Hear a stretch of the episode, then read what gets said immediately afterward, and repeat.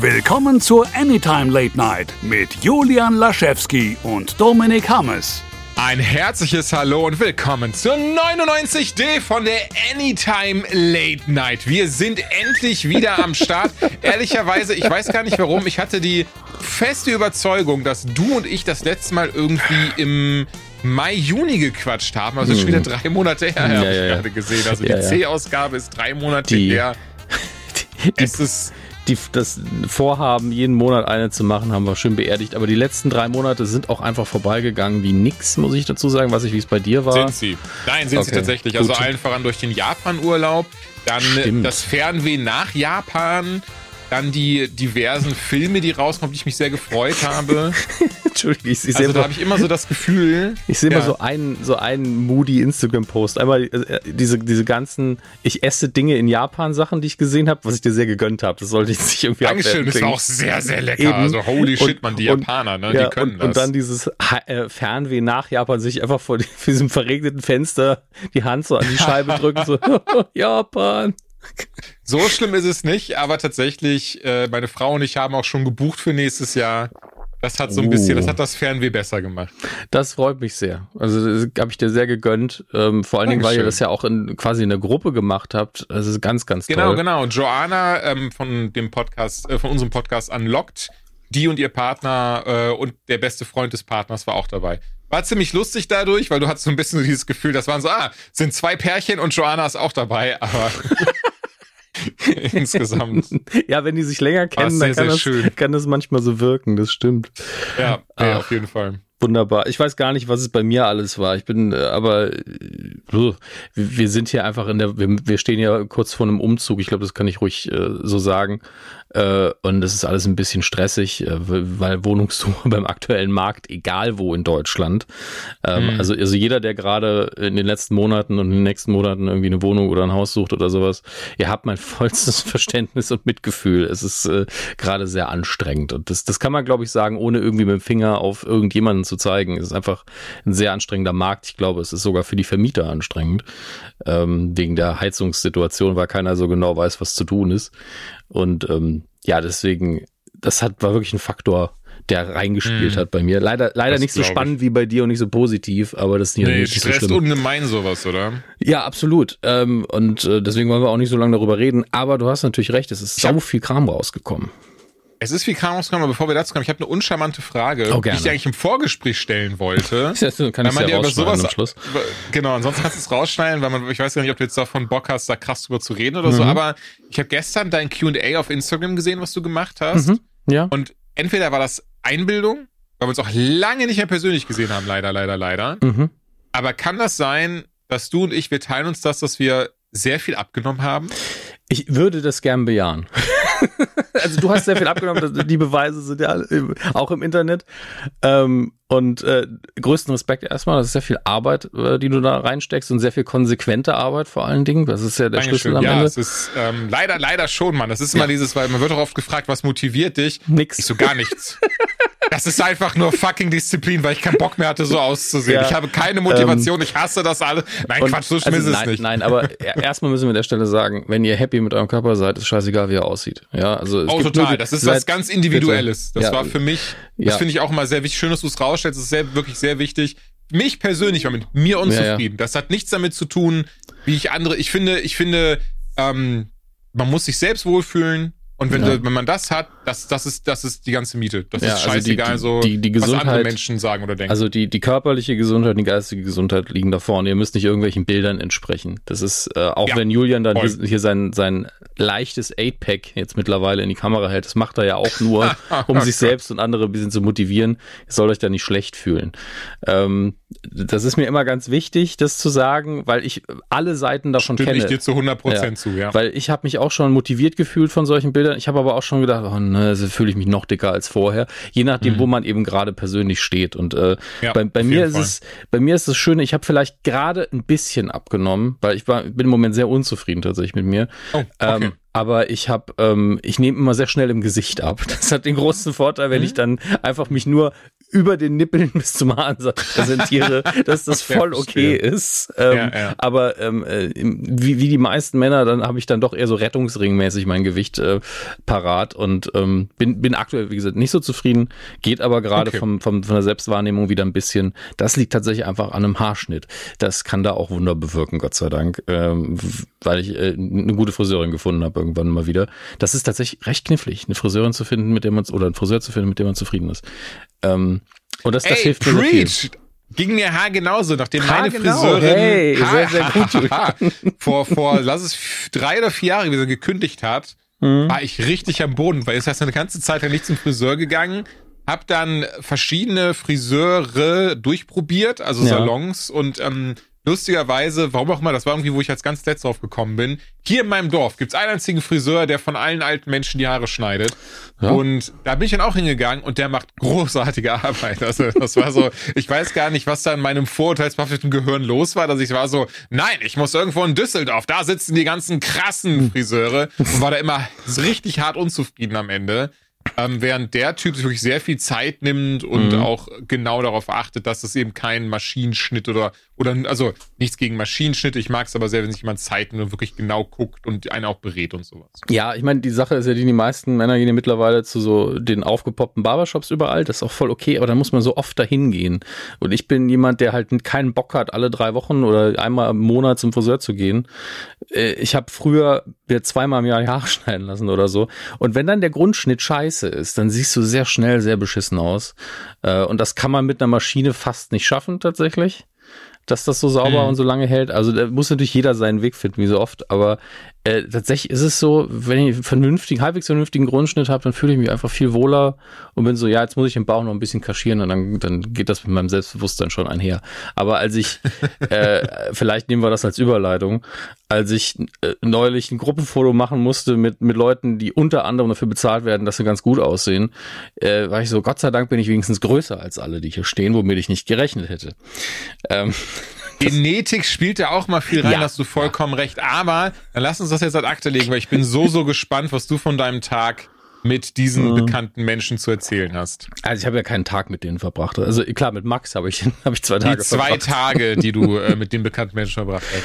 Ja, ähm, ja, also letztlich muss ich mich bei, bei Max dafür bedanken, der habe ich ja eigentlich mitgenommen, weil dieses Meet and Greet mit ähm, Harrison Ford, Phoebe Waller-Bridge, Mats Mikkelsen und Thomas Kretschmann, dessen Name mir sehr häufig entfallen ist. Ähm, das, das war eigentlich ein Influencer-Meeting und wir, also du kennst mich, ich bin kein Influencer. Also äh, man kann meine Arbeit manchmal ein bisschen so wahrnehmen, aber ich verstehe mich nicht als einer. Ich bin maximal dieses ekelhafte Wort Content Producer oder sowas oder Content Creator, aber kein Influencer. Ähm, Deswegen war ich ganz offiziell eigentlich als Plus eins von Max dabei. Und ähm, deswegen erstmal vielen, vielen Dank dafür und danke an Disney, muss ich auch ganz, ganz offen sagen. Und ähm, ja. das ist natürlich im weitesten Sinne eine Werbeveranstaltung. Da passiert nicht viel Journalistisches. Deswegen, ich habe auch war auch nervös wie Sau. Also wir waren dann in diesem, das war das, das Ritz-Carlton, in dem das Ganze stattgefunden hat. Das, oh. Sowas findet ja mhm. immer in den dicksten Hotels ja, statt, die so eine Stadt ja. hergibt. Und ich habe nur gedacht, ey, ich gebe einem 50 Euro, wenn die hier im Ritz-Carlton den Carlton tanzt. Aber es wollte keiner machen. Schade, aber ist auch nur mein Humor, glaube ich.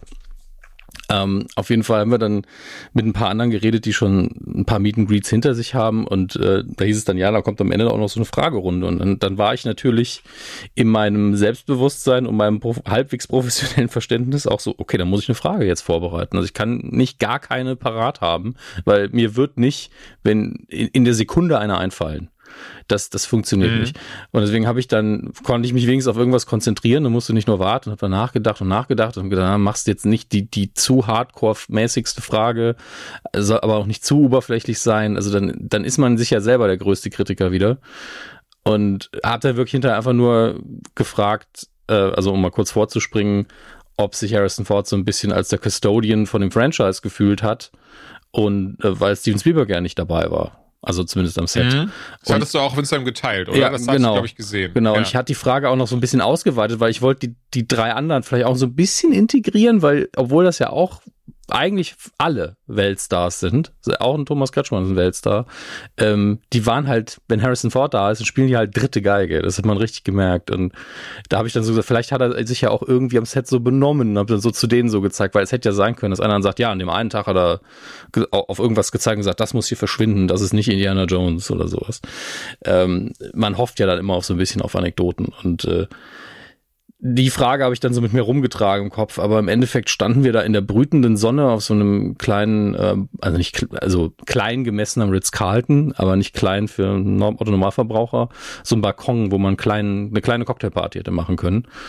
Und ähm, das war sehr schön da, nur die mhm. Sonne hat halt reingebrutzelt wie sonst was und deswegen hat auch niemand den Kaviar gegessen. rumstand. ähm, ja, und irgendwann kamen die dann an und es war einfach nur surreal. Also du siehst halt diese Menschen, die du nur von der Leinwand her kennst. Bei Mats Mikkelsen ging es dann noch. Aber als ich Harrison Ford gesehen mhm. habe, dann war wirklich mein ganzes Hirn so, du kennst den, aber du kennst den nicht. Ähm, das ist eine ganz, ganz komische psychologische Situation. Äh, ja. Vor allen Dingen, weil du, ich meine, der begleitet mich halt mein ganzes Leben lang schon. Der war immer da. Der lief auf irgendeinem Sender gefühlt läuft ja immer was mit Harrison Ford. Äh, und gerade gerade wieder eine absolute positive Phase in seiner Karriere mit Shrinking. Neuer Indie kommt raus. Seit Jahren sagt er einfach drauf geschissen, mache ich halt meine alten Rollen wieder und mache die auch gut. Also man, man ist so, ist einfach fucking Harrison Ford. Das ist, das ist im Hirn schon sehr schwierig. Mhm. Ähm, nee, glaube ich. Dann kam halt die Foto-Op, was ähm, ja, man ist halt nervös, man geht hin, man schüttelt die Hände, man denkt über viel zu viele Sachen nach. Ich wollte eigentlich Phoebe Waller-Bridge zuerst die Hand geben, so alte Schule mäßig.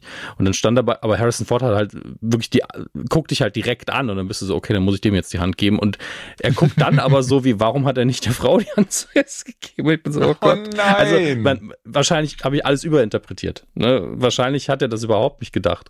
Ähm, und es spielt so, auch keine okay, Rolle. Okay, aber, okay. aber ich war so, vielleicht meint er doch was anderes. Mache ich alles richtig, Mr. Ford? Ja, also man fühlt sich dann halt auf einmal so klein mit Hut, macht das Foto und, und man merkt gar nicht, dass man da vorne dahin gegangen ist. Also man, man geht dahin, man macht das, versucht nicht total dumm zu gucken, geht wieder weg und so, ach stimmt, ich habe das Foto jetzt schon hinter mir, ja, okay. Äh, und dann kommt's halt irgendwann zu den Fragen und äh, da habe ich wirklich die letzte Frage gerade noch so. Also ich habe die anderen alle machen lassen und dann ja. hieß es, ja, eine Frage haben wir noch und keiner hat sich gemeldet, weil ich so, ja, kann schon. Und tatsächlich, wenn ich das Video gucke, bin ich relativ zufrieden mit mir selbst. Ähm, weil ich wirke. Das ist so schön, das freut mich. Ja, ja. ich wirke nämlich nicht so nervös, wie ich war. Ganz ohne Frage. Also das war äh, direkt danach hätte ich mich einfach hinsetzen müssen eigentlich, aber ich, ich glaube, da wäre ich nicht mehr aufgestanden. Die Knie einfach weich wie sonst was. Es ist, äh, ich bin eigentlich selten bis nie starstruck. Und gerade mhm. wenn ich eine Aufgabe habe, also hätte man mir gesagt, du hast ein Interview mit Harrison Ford, wäre ich wahrscheinlich vorher von Nervosität einfach kollabiert. Aber ja. im Interview hätte ich einfach gewusst, was ich zu tun habe. Ähm, und deswegen ging es. Ja, ja, klar, das unterscheidet ja eben den Profi von allen anderen Anführungszeichen. ähm, und deswegen, als ich die Frage gestellt habe, war ich also, ja, du, du stellst jetzt diese Frage, warst auf die Antwort und reagierst vielleicht nochmal. Und, und im Interview wäre es mir genauso gegangen wie bei dieser Fragerunde, aber wenn das nur aus so, ja, mach hier noch ein Foto, versuch Smalltalk zu machen, wäre ich mhm. so, ich weiß gar nicht, was ich hier zu suchen habe, aber wenn ich eine klare Aufgabe kriege wie Interview, sehr gerne. Also bewerbe mich hiermit doch offiziell um mehrere Interviews mit Harrison Ford, gerne auch wöchentlich. ähm, ich wollte gerade sagen, es ist so dieses, ich wusste, dass dieser Gag kommt. Ich höre euch mehrere Interviews, aber nur mit Harrison Ford. Nee, ich, ich mache ja Interviews wirklich gerne, wenn ich genug Zeit habe. Also das ist, ja. diese fünf Minuten Slots finde nee, ich halt bin ich, bin ich komplett bei dir. Ja, ja, das, nee, mache mach ich auch sehr, sehr gerne sowas und bisher sehr, sehr selten die Möglichkeit gehabt, leider. Ja, bei mir eine Frage, ist auch nicht so viel. Ja, genau. Ja, eine Frage habe ich aber auf jeden Fall, was ich immer, ähm, ich habe zum Beispiel gestern die neue Folge Conan O'Brien Needs a Friend gehört. Da war Harrison Ford zu Gast. Und man, Wenn ich gehört, das kann also ich dir sehr empfehlen. Was der arbeitet an Presse gerade, das ist auch unmenschlich. Ja. Aber wirklich, es ist sehr, sehr lustig. Das ist immer das, was ich immer so das Gefühl habe. Äh, nicht das Gefühl, aber was immer man ihm merkt, gerade wenn diese professionellen Podcasts, Fernsehauftritte macht, immer einen sehr trockenen Humor, immer sehr ja, reserviert, ja. immer sehr Ne, er spricht sehr, sehr wenig in Anführungszeichen. Also er ist ja nicht dieses so, der dann ganz lange und viel erzählt, sondern eher so, ein, zwei Sätze raushaut. Ich habe aber das Gefühl, und deswegen kannst du mir das jetzt bestätigen oder sogar äh, dementieren, ich habe das Gefühl, das macht er aber eben nur, weil er weiß, dann spielt er diese Rolle Harrison Ford. Und so auf diesen Fotos, die ich gesehen habe, auch das Video, was du gemacht hast, jetzt habe hab ich viel eher das Gefühl, dass er doch eigentlich ein sehr, sehr lieber Kerl ist, der absichtlich immer diese Show abzieht, aber dann mhm. in diesem Umstand, wo du ihn jetzt getroffen hast, wahrscheinlich sehr geerdet war und einfach sehr lieb war. Also wir wissen natürlich beide nicht und fast ich kenne niemanden, der ihn privat kennt. Wir wissen nicht, ob er privat. Nee, das sowieso nee, nicht. Aber nein, das nein, ist nein. wichtig, das Privat zu sagen, finde ich. Also äh, wir wissen nicht, ob er privat ein Arsch ist oder ein Heiliger. Das, wie jeder andere Mensch oder irgendwo so, in der, okay. Mitte, in der Ja. Mitte sein. Äh, Aber ich finde, er gibt sich extrem professionell, extrem bescheiden und nett. Mhm. Ähm, bei solchen Sachen. Er war da auch wirklich sehr zuvorkommend, hat sich entschuldigt, dass es dann auch doch so kurz ist und äh, wirklich unfassbar nett sogar. Und als er später bei der Premiere in Berlin dann auch das mit anmoderiert hat, ähm, also entweder spielt er da nochmal Oscar-verdächtig krass oder Mhm. es bedeutet ihm echt unfassbar viel, dass er ähm, nochmal diese, diesen Film präsentieren darf, weil er war, gefühlt war er sehr häufig auf dieser Pressetour den Tränen nahe, in Momenten, wo es gepasst hat, wohlgemerkt. Und er stand auf dieser Bühne und hat sich dann einfach bedankt und, und äh, er hat, glaube ich, so eine Marschrichtung bei der Pressetour, wo er dann immer irgendwann sagt, we work for you, we appreciate you. Also, Also, dass sein Arbeitsethos halt ist, ich bin Schauspieler, ich arbeite fürs Publikum, das ist mein Job. Und stellt sich deswegen da total bescheiden immer hin und äh, so als quasi Dienstleister der Geschichte, die er erzählt. Und äh, Ja. das ist konsistent über die Jahre, wenn ich mir an alte Interviews von ihm denke. Aber jetzt im Alter fühlt sich das nochmal ein bisschen authentischer an, vielleicht sogar, und weniger performativ als früher. Ähm, aber ich äh, kann nichts Negatives darüber sagen. Wenn er in solchen Interviews versucht, witzig zu sein, macht er das halt auf diese trocken sarkastische Art. Und ich finde, das ist halt auch immer sau witzig. Er hat Genau, sage ich ja, sage Ja. ich ja. Aber ich habe immer das Gefühl, dass das ja wirklich diese, dieses, ja, dieses, ja, klassische, sei- seine Persona ist, die in dem Moment Mhm. verkörpert. Aber eben, wenn dann, ich sag mal in Anführungszeichen, die Kamera aus ist oder eben solche Events, wo du ihn jetzt getroffen Mhm. hast, er dann wirklich, was du gerade gesagt hast, einfach ein sehr bescheidener, lieber, lieber Mensch ist. So wirkt zumindest. Also er alterniert immer zwischen beidem rum auch. Also du siehst ganz viele Interviewausschnitte, wo er sehr bescheiden ist auf dieser Pressetour und dann siehst du halt auch so, habe ich ein Reel gestern gesehen, weil ich, ich gucke mir das echt gern an tatsächlich, Ja. äh, wo jemand ihn gefragt hat, ja, äh, wenn Sie das Style of Destiny hätten, wo würden Sie hinreisen? Und er hat und er hat es auch nicht spezifiziert im Sinne von, was die Funktion vom Dial of Destiny im Film ist, sondern nur, wo würden Sie hinreisen? Und er so, home. I haven't been home in a long time. Und so, Oh, nein, und er hat es dann mit so einem Augenzwinker natürlich gemacht. Und Mhm. äh, das ist so ein Moment, wo ich denke, ja, da ist sehr viel Wahrheit drin, weil diese Pressetour ist echt lang. Ähm, und äh, natürlich kann er da mit seiner Frau auch reisen und alles, aber äh, das ist natürlich auch anstrengend. Aber für den Gag war es dann auch, also wirklich eine doppelt gute Antwort, weil sie ehrlich war und trotzdem witzig. Ja. Ähm, Aber das wollte ich auch noch fragen, Ja. ob du Eddie McBeal getroffen hast. Nee, Getroffen habe ich sie nicht. Sie war nicht auf dem Meet and Greet. Ähm, sie, Okay. sie war aber auf dem roten Teppich mit ihm. Und da musste ich wieder dran denken, dass wirklich bei der Premiere in Venedig, was, Venedig? Nee, Cannes, Cannes. Äh, in Cannes gab es dieses eine ganz, ganz tolle Foto. Es war natürlich so halb gestaged, aber äh, wo er, er und Callista Flocker sich fertig gemacht haben. Du Arsch! Nein, also sich angezogen haben. Und er, er stand so im Türrahmen im Smoking noch, glaube ohne ohne Sakko und sie hat gerade ihr Kleid angehabt und sie sie hat einfach gerade ein bisschen gestrahlt und er hat sie von hinten so angeguckt, total liebevoll. Also so wie man sie als seine Frau anguckt, wenn sie Ja. wenn es ihr gerade gut geht. Und es ist er hat jemand dabei geschrieben, das ist das beste Foto von Harrison Ford, das je gemacht worden ist. Ich muss zustimmen, es ist wirklich das kannst du in eine Ausstellung packen. Das ist unabhängig das davon. kenne ich gar nicht. Guck Ja, ich mir nachher mal an. Ja. Also unabhängig davon, dass die beiden natürlich Weltstars sind, also er mehr als sie natürlich. Sie hat ja jetzt länger nichts gemacht, ich glaube zuletzt in, in Supergirl tatsächlich. Ähm, aber wenn man das mal wegnimmt und man würde das in einfach eine Ausstellung wie äh, Story of Man, glaube ich, heißt sie. Das ist eine ganz, ganz tolle klassische Mhm. ähm, Fotoausstellung, die sich jedem empfehlen kann, wenn ihr mal in die Gelegenheit kommt. Ist auch schon sehr alt, aber da ist wirklich Menschlichkeit ist quasi das, äh, das Ding. Und ganz viele Fotos, die fangen halt ganz tollen Moment ein, den man direkt spüren kann. Und hier war es auch so. Es ist einfach ein, ein Ehemann, der total liebevoll seine Ehefrau anguckt. Und dass die beiden dann natürlich auch noch fantastisch aussehen, ist natürlich ein groß, großes Plus, aber ähm, es ist wirklich ein sehr, sehr gutes Foto einfach. Und äh, als ich die am roten Teppich gesehen habe, musste ich dann da wieder dran denken. Und das war, das war toll. Aber äh, ganz kurz vielleicht zur Premiere noch was. Ähm, es war Ich ja habe mal- noch eine Frage, Oh, aber bitte, du zuerst dann. Wenn- wenn- nee, mach du zuerst, weil ich Okay. glaube, es hat nichts mit dem zu tun, was du sagen möchtest. Ja, ist nur, wenn es thematisch zeitlich vorher liegt, kannst du sie ruhig stellen. Ähm, wir Achso, Phoebe, äh, Ja. Phoebe Waller-Bridge, ist sie so, ist sie so lustig, wie ich sie mir vorstelle? Also ich, ich finde sie so lustig, diese Frau. Äh, Die, die ist sehr lustig, aber bei dem Meet and Greet hat sie fast keinen Satz gesagt. Also, Hm. weil, weil sie einfach alle wussten, okay, das ist wegen Harrison. Okay, also verstehe, wer, verstehe. hätte auch alleine hier hinkommen können. Und wenn, wenn dann irgendwann ja, ja. eine Frage für uns hat, ist ja cool, aber ähm, und äh, Mats Mikkelsen hat dann mehr ein bisschen einen auf Showman gemacht und äh, äh, versucht noch ein bisschen witzig und charmant zu sein. Und äh, Phoebe Waller-Bridge stand wirklich so ein bisschen da wie, ja, wie im Film auch, ich bin die Patentochter, hi. Äh, ja. das, das, war ganz süß. Aber in Interviews, wenn man sie da irgendwo sieht, macht sie ja auch immer einen guten Gag, weil man dann die, die Zeit auch besser dirigieren kann. Ähm, aber auch da, mhm. finde ich, merkt man immer, neben wem sie gerade sitzt. Also ich weiß, ich weiß nicht, ob sie Starstruck ist, das glaube ich nicht mehr, nachdem sie mit ihm zusammengearbeitet hat. Aber da ist schon, man gibt dem anderen dann vielleicht ein bisschen mehr Raum. Und äh, ich glaube, sie fühlt sich vielleicht auch einfach geehrt, dass sie bei so einem dicken Ding so eine Hauptrolle spielen darf. Oh, Weil das kann sehr, sehr gut sein, ja. Das ist ja, obwohl sie ja wirklich sich nicht verstecken muss und gerade kreativ ganz viel leistet, ähm, ist es ja für sie als Schauspielerin die dickste Rolle, die sie bisher hatte. Also mhm. ganz großer Durchbruch eigentlich auf, auf dem Weltniveau.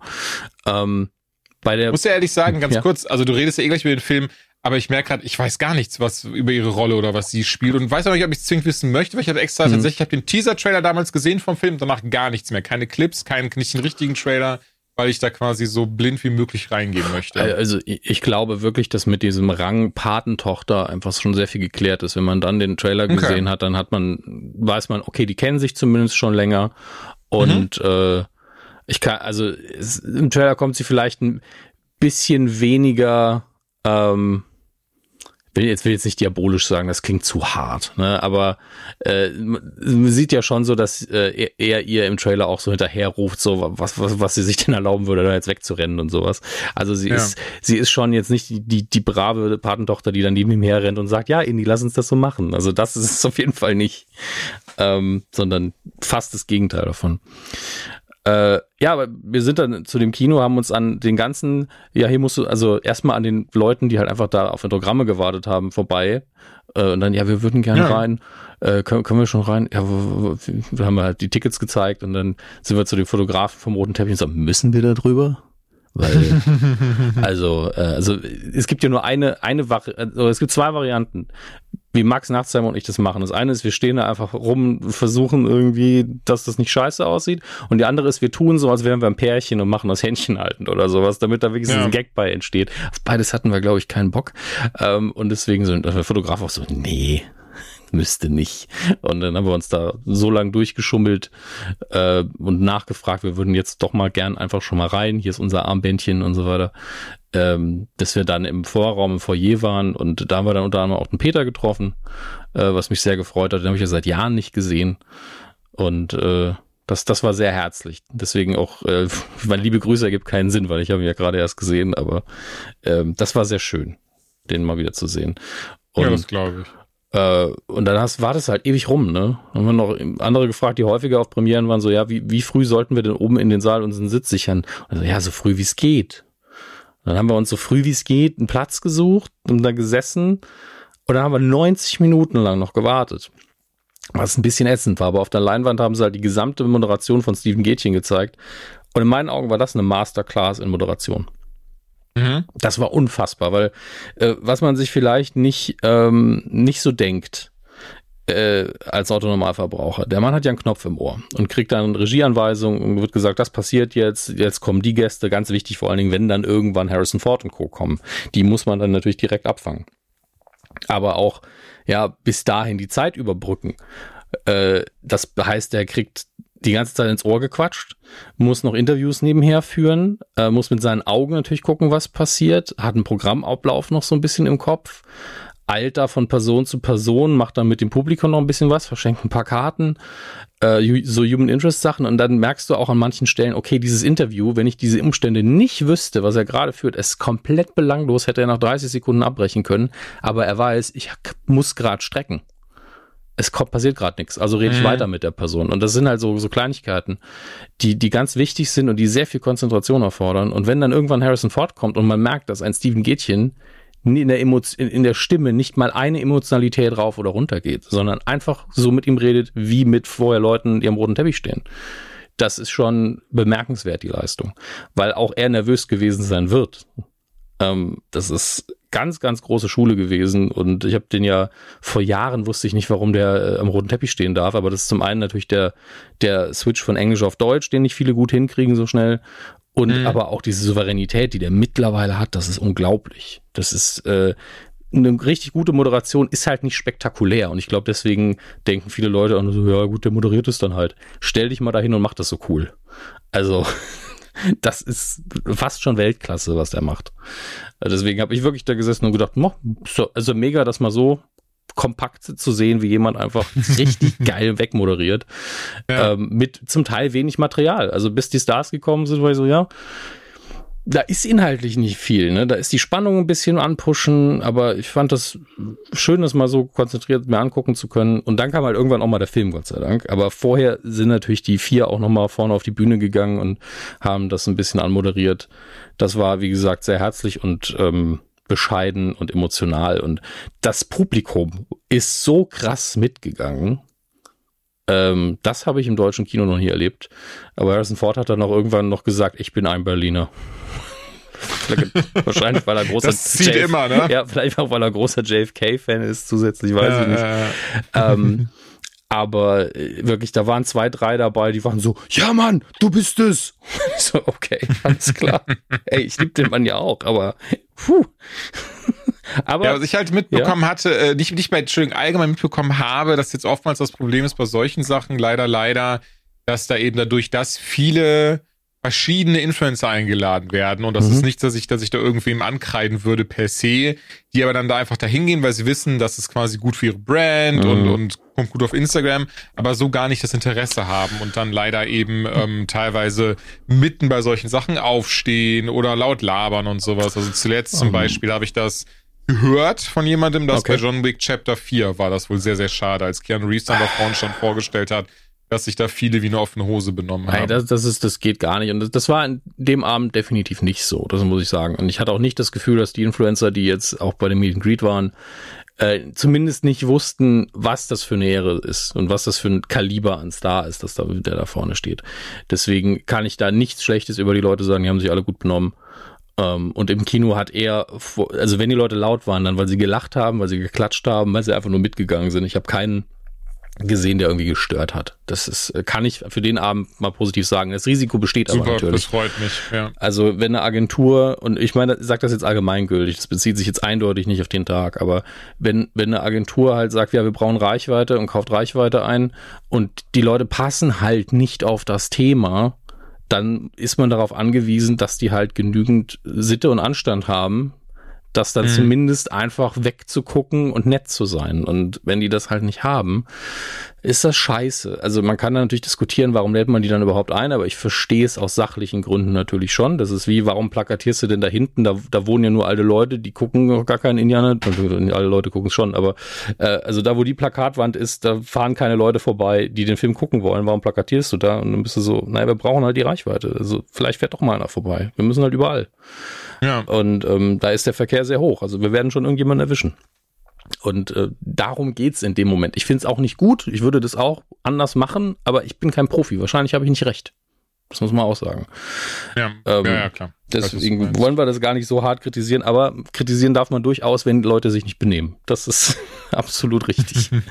ähm, ja, äh, ich werde das Publikum jetzt einfach nochmal loben, aber gleichzeitig habe ich eigentlich nichts dran, wenn das so amerikanisch, so sage ich jetzt in Anführungsstrichen mal ist, weil Amerikaner gehen ja doch mehr ja. ab in den Kinosaal, die klatschen halt währenddessen auch mal eher. Was mich nur interessiert, ich merke gerade, ich ja. glaube, weil das war das Ding, da hat noch drüber gesprochen, mal ganz kurz so, ich, ich, ich dachte, ich hätte die Einladung nicht bekommen, ich hatte sie auch bekommen, also im Nachgang mich sehr, sehr geärgert und war tatsächlich auch sehr traurig, bin ich ganz ehrlich, weil hätte ja. ich mich auch dich wiederzusehen, Max wiederzusehen, aber tatsächlich eben auch Teil davon gewesen sein hätte, hätte mich sehr, sehr gefreut. Ja. Ähm, davon aber äh, ab, scheiße, was wollte ich jetzt noch sagen? Weiß ich nicht. Ah doch, ähm, in der einen stand, der Film wurde aber auf Deutsch gezeigt. War das richtig? Ja, leider war es auf Deutsch. Ähm, aber also, und trotzdem haben dann, haben dann Harrison Ford und so zugeschaut oder sind die dann quasi gegangen? Also haben die euch entlassen? War das so dieses um, so, hey, viel Spaß mit dem Film, tschüss? Also, äh, erstmal, das war ja eine quasi öffentliche Premiere. Da konnte man auch einfach Tickets kaufen. Da waren normale Menschen. Ach, auch, das wusste ne? ich gar nicht. Okay, ja. okay, das wusste ich ähm, nicht. Mal. Und, ja. und deswegen, selbst wenn jetzt ein Influencer da irgendwie aufgestanden wäre, man hätte es gar nicht so richtig gemerkt. Also es war kein Private mhm. Und ähm, deswegen war wahrscheinlich auch die Stimmung so gut. Äh, die, die vier sind zumindest vorne aus dem Saal raus. Und der Einzige, der den Film ja dann hätte genießen können, wäre ja Thomas Kretschmann gewesen. Aber ich glaube, die haben den ja. Film auch oft genug gesehen. Da wartet keiner. Mit Sicherheit, ja. Beim Private Screening ist man ja eher so, dass die Leute dann mal bleiben. Und das war hier halt nicht so. Ich hätte ihn auch lieber auf Englisch gesehen, aber der lieber Schröck, den ich ja auch vorher getroffen habe, das war auch sehr schön. Den sehe ich immer gern, Daniel Schröckert. Ja. Ähm, der hat gemeint, sei froh, dass er auf Deutsch ist, weil du im Englischen wäre der Ton zum Teil so schlecht abgemischt gewesen bei dem, was er gesehen hat, äh, dass man fast nichts verstanden hat. Und ich so, naja gut, es ist ja immerhin der Synchronsprecher von Harrison Ford, dessen Namen ich gerade nicht parat habe, der ist ja auch einfach so gut, dass das mir mhm. dann auch egal ist. Da werde ich mich schon dran gewöhnen, bin ja damit aufgewachsen, auch mit ihm. Ähm, ging dann auch überraschend schnell gut. Vor allen Dingen der Film, also der hat zwar gute Dialoge, aber ist halt doch mehr ein Action-Abenteuerfilm immer noch und ja. äh, dann geht das natürlich einfacher. Ähm, ja, aber ja, ey, ganz ehrlich, dann geh doch mal rüber, oder? In die, in die, in dein, deine, deine Review vom Film. Ja, ich will noch zwei Sachen noch zum Publikum sagen, weil wie gesagt, ja, ich, ich bin es nicht gewohnt, dass deutsches Publikum so abgeht, aber ist schon geil, wenn in einem Film Nazis aufs Maul kriegen und Berlin einfach klatscht. Ähm, da bin ich so, ja, das, das, das, da, da stehe ich hinter. Also immer wenn wirklich ein Nazi so richtig, also gestorben ist oder drauf bekommen hat, war immer so ein großer Teil des Publikums so, ja, der hat's verdient. Ich so, schön. Ähm, das, das, ich weiß nicht, das hat mich auf, eine, auf einer moralischen Ebene sehr, sehr befriedigt in dem Moment. Ähm, der Film an sich, also erstmal mein Fanherz war komplett glücklich nach dem Film. Also, äh, das hatte, glaube ich, sehr wenig damit zu tun, dass ich Harrison Ford die Hand geben konnte an dem Tag, sondern einfach nur, ähm, was heißt einfach nur, es bezieht sich vor allen Dingen darauf, dass der Film unpeinlich ist, dass man mit dem, dass man das Alter von Indie thematisiert, ohne dass es halt zu einem Gag verkommt, äh, dass es ein würdiger Abschluss ist und es trotzdem nochmal eine gute Portion Action ist. Äh, das sind so die ganz groben Eckpfeiler dessen, dass ich einfach zufrieden war. Ich bin nicht da rausgegangen mit dem Zähneknirschen und war so, ja, da gab es schon schöne Momente, aber so wie bei Crystal Skull damals, wo ja Harrison Ford auch nichts falsch gemacht hat in dem Moment, sondern um ihn rum sehr viel Quatsch einfach war, ähm, hatte ich hier das Gefühl, ey, die haben das wirklich gut nach Hause gebracht. Objektiv sehe ich ein paar Probleme an dem Ding. Also, ist, also viele sagen, er ist zu lang. Ich würde eher sagen, die ähm, Balance stimmt nicht so ganz. Also es sind, äh, Max hat zum Beispiel gesagt, es sind ihm zu viele Verfolgungsjagden. Und ähm, würde ich fast so unterschreiben. Ich denke vielleicht eine weniger oder ein bisschen kürzer und dafür ein paar Dinge vielleicht mit Dialogen ein bisschen strecken. Das macht, nimmt natürlich das Tempo raus, aber es würde ein paar emotionale Momente ein bisschen stärker machen und ein bisschen verständlicher auch für viele, glaube ich. Weil es passieren ein paar Dinge, wo ich denke, das hätte mehr Impact haben können auf mich. Das hätte, mich mehr bewegen können, wenn man diese Figur ein bisschen anders aufgebaut hätte und, und das so ein bisschen vorbereitet hätte, was hier passiert. Dann wäre das noch stärker gewesen. Und ich kann mir vorstellen, dass es eine Schnittfassung gibt, wo das so ist. Weil, mhm. wissen wir ja beide, da wird tausendmal rumgeschnipselt und im Ende war vielleicht die Ansage, ey, es muss immer Action sein. Wir müssen die Leute äh, in die Kinositze prügeln. Und die Action funktioniert auch. Also es ist natürlich nicht Spielberg und das, das merkt man schon, dass diese sehr mhm. elegante, mhm. eindeutige Bildsprache von Spielberg nicht äh, hier drin ist. Ähm, aber er wirkt immer noch wie ein Indiana Jones Film, nur ein bisschen moderner vielleicht geschnitten. Diese erste Sequenz in der Vergangenheit äh, mit dem jungen Indie fand ich ganz toll, dass man das gemacht hat. Zum einen, weil man diese Tradition aus dem Wir fangen mit einem kleinen Abenteuer an wieder aufgegriffen hat. Ähm, und gleichzeitig ist es halt schön, was aus einer Zeit zu sehen, die wir noch nicht abgedeckt haben in den Filmen. Also wir haben ihn ja nicht wirklich gesehen im, was ist das, 45 spielt das. In der Epoche haben wir noch nicht gesehen.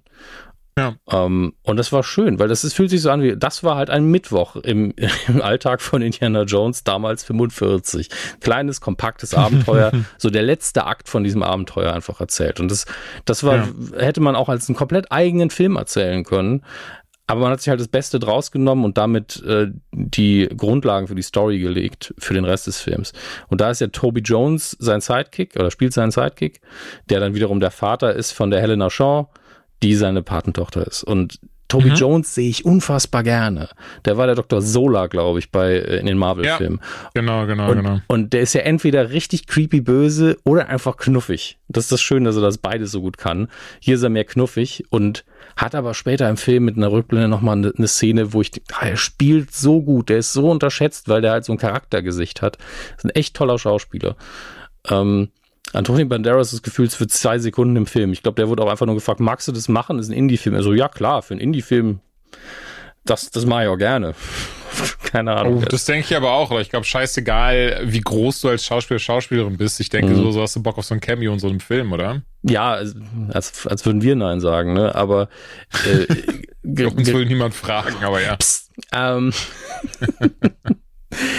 aber das ist halt so ein Ding, wo, wo man den Film dann zum Teil mit ihm beworben hat, finde ich das immer ein bisschen blöd. Es wäre ja viel geiler Ach, gewesen. Okay. Nee, das natürlich dann, ja, ja. Also nicht krass beworben hat, aber war auf ein paar Plakaten drauf und sowas. Aber es wäre halt viel geiler, wenn du da so einen Film guckst und so, ach guck mal krass, das ist ja Antonio Banderas. Witzig. Hätte ich viel besser gefunden. Mhm. Ähm, und vor allen Dingen ein paar Jahre später fällt dir das ja auch gar nicht mehr auf, wenn du ihn dann nochmal guckst. Dann, dann ist es keine große Sache. Ähm, ich denke, wirklich, dass man dem Film vielleicht noch ein bisschen mehr Zeit hätte geben können, so der, entweder beim Drehbuch oder beim Schnitt und dann wäre er noch mal um 5 bis 15 bis 20 Prozent besser gewesen. Aber wirklich, das ist einfach eine ist gute Unterhaltung, ist der Figur gegenüber sehr respektvoll. Ähm, und das sehen einige Leute anders. Ich möchte aber nicht zu viel über negative Kritiken reden. Ich bin nur der Meinung, dass man da einfach auch es nicht zulassen möchte, dass eine Figur, wenn man die mal ernst nimmt, und ich nehme Figuren sehr gerne ernst. Ich mag das, wenn ein Film seine Figuren ernst nimmt, dass so eine Figur sich auch mal ändert, wenn die dann, ah, ich glaube, im Film soll er 70 sein. Also der Harrison Ford ist ja 81, bald 82. Und ähm, im Film soll er, glaube ich, 70 sein. Und äh, da bist du einfach ein anderer Mensch. Nicht nur körperlich. Mhm. Und, und dem gegenüber zollt der Film absolut Tribut und fängt halt mit einem Indie an, der gerade nicht King of the World ist. Und das finde ich toll dass er dann aber trotzdem immer noch der Alte ist und sich noch mal ein bisschen kennenlernen kann, noch mal ein Abenteuer hat und gegen Ende dann eine Entwicklung durchgemacht hat und seine Patentochter auch. Und das finde ich halt schön. Also der Film macht sehr, sehr viel richtig und ich finde, er macht mehr richtig, als er falsch macht.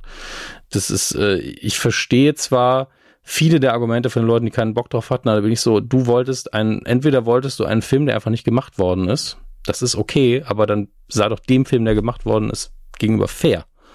Ja, nimm den für das, was er ist. Vielleicht gefällt er ja doch. Ähm, ich meine, ich hätte auch gerne einen anderen gehabt als Indie 4 damals. da hätte ich auch gerne ja, einen anderen Film gehabt. Wir alle, glaube ja, ich. Ja. Aber, aber trotzdem muss man dann sich den Film angucken. Okay, so ist er eben, so steht er da, das ist also passiert. Und dann nimmt man sich die paar Sachen, die gut sind und sagt, naja, der war größtenteils halt Rotz. Aber ich mache ihn halt nicht dafür fertig, dass er was versucht hat. Das hätte ja auch klappen können mit den Pseudo-Aliens hätte klappen können, hat's halt nicht. Und da dann noch ein paar andere Schwächen, muss man dazu sagen. Aber äh, einfach so zu sagen, ich mache schon das Konzept nicht, mach die Ausgangsbasis nicht und das und das. Und wenn du magst, wenn du jedes Detail nennst an dem Film, außer der Machart, dann wolltest du einen anderen Film. Und den hast du halt nicht bekommen. Das kommt vor. Wie ich so oft sage, ich habe noch nie meinen Batman auf der Leinwand gesehen. Trotzdem habe ich Spaß mit vielen Batman-Filmen. Weil ich hatte, ich habe eh das ja. Gefühl, ich glaube, in letzter Zeit geht ich weiß nicht, was das ist, ob das in irgendeiner Art und Weise mit dem Zeitgeist auch zu tun hat oder mit der, ähm, wirklich nicht, kein Plan, womit das zu tun haben könnte. Was mir aber aufgefallen ist, in letzter Zeit geht es sehr krass auseinander, was Kritiker zu Filmen sagen und was eben ja, der orthonormale Zuschauer zu einem Film sagt. Siehe den Mario-Film, mhm. siehe jetzt Indiana Jones, siehe Mm, boah, welcher, welcher war noch, wo ich zum Beispiel auch echt viel Spaß dran hatte? Warte, ich guck mal ganz schnell. Ähm, oder hier, von mir aus haben wir heute, haben wir heute auch dabei. Da muss ich mir ehrlicherweise sagen, ich bin ja auf Kritikerseite als auf der Zuschauerseite. Aber siehe The Flash zum Beispiel auch, ja. so der richtig gute ähm, Zuschauer-Ratings äh, bekommen hat. Ähm, siehe, die, den habe ich nicht gesehen im Netflix-Film X-Track. Ah, doch hier, Entschuldigung. Den meinte ich. Siehe, der neue Fast and Furious Film, der ja, von den Kritikern hart äh, abgestraft wurde. Aber Fast and Furious ist halt da, glaube ich, ein Sonderstatus, weil welcher Kritiker, also ich wäre dafür, wenn ein Kritiker sagt, ey, dieser Film weiß, was er, was er sein möchte und der, und der liefert ab. Aber ein, mhm. ein, traditioneller Filmkritiker muss ja fast ein Fast and Furious scheiße finden. Und gleichzeitig die Leute, die beim zehnten Teil in Fast and Furious gehen, die kriegen das, wofür sie bezahlt haben und, und das wollten sie. Also deswegen, ja, das stimmt. Also bei dem Film ergibt es absolut Sinn. Ähm, aber bei Indie ist es ja so, dass Kritiker eigentlich die Indiana Jones Filme immer mochten weil die auch immer mhm. gut gemacht waren und mehr als nur die In-Your-Face-Action-Qualität hatten. Ähm, ein Teil davon ist, äh, beobachtet man ja schon seit Jahren, dass einfach negative Sachen klicken sich halt besser. Und ich habe eindeutig beobachten können bei Indie, dass es gab ja diesen Leak vor ein paar Jahren, der nicht echt war. Ja. Ähm, wo es darum ging, dass ja, äh, Teil davon hat halt gestimmt, also meine, das ist kein großer Spoiler, aber im weitesten Sinne geht es auch um Zeitreisen in dem Film. Und äh, das ist halt geliehen, hat irgendjemand gesagt, ja, und äh, Phoebe Waller-Bridges Charakter wird dann in der Zeit zurückreisen und äh, Indy ersetzen quasi. Also die Zeitlinie wird neu geschrieben und sie nimmt dann die Funktion ein, was natürlich absolut hanebüchener Plot ist. Ähm, mhm. Und da musste ja wirklich der Regisseur sagen, nein.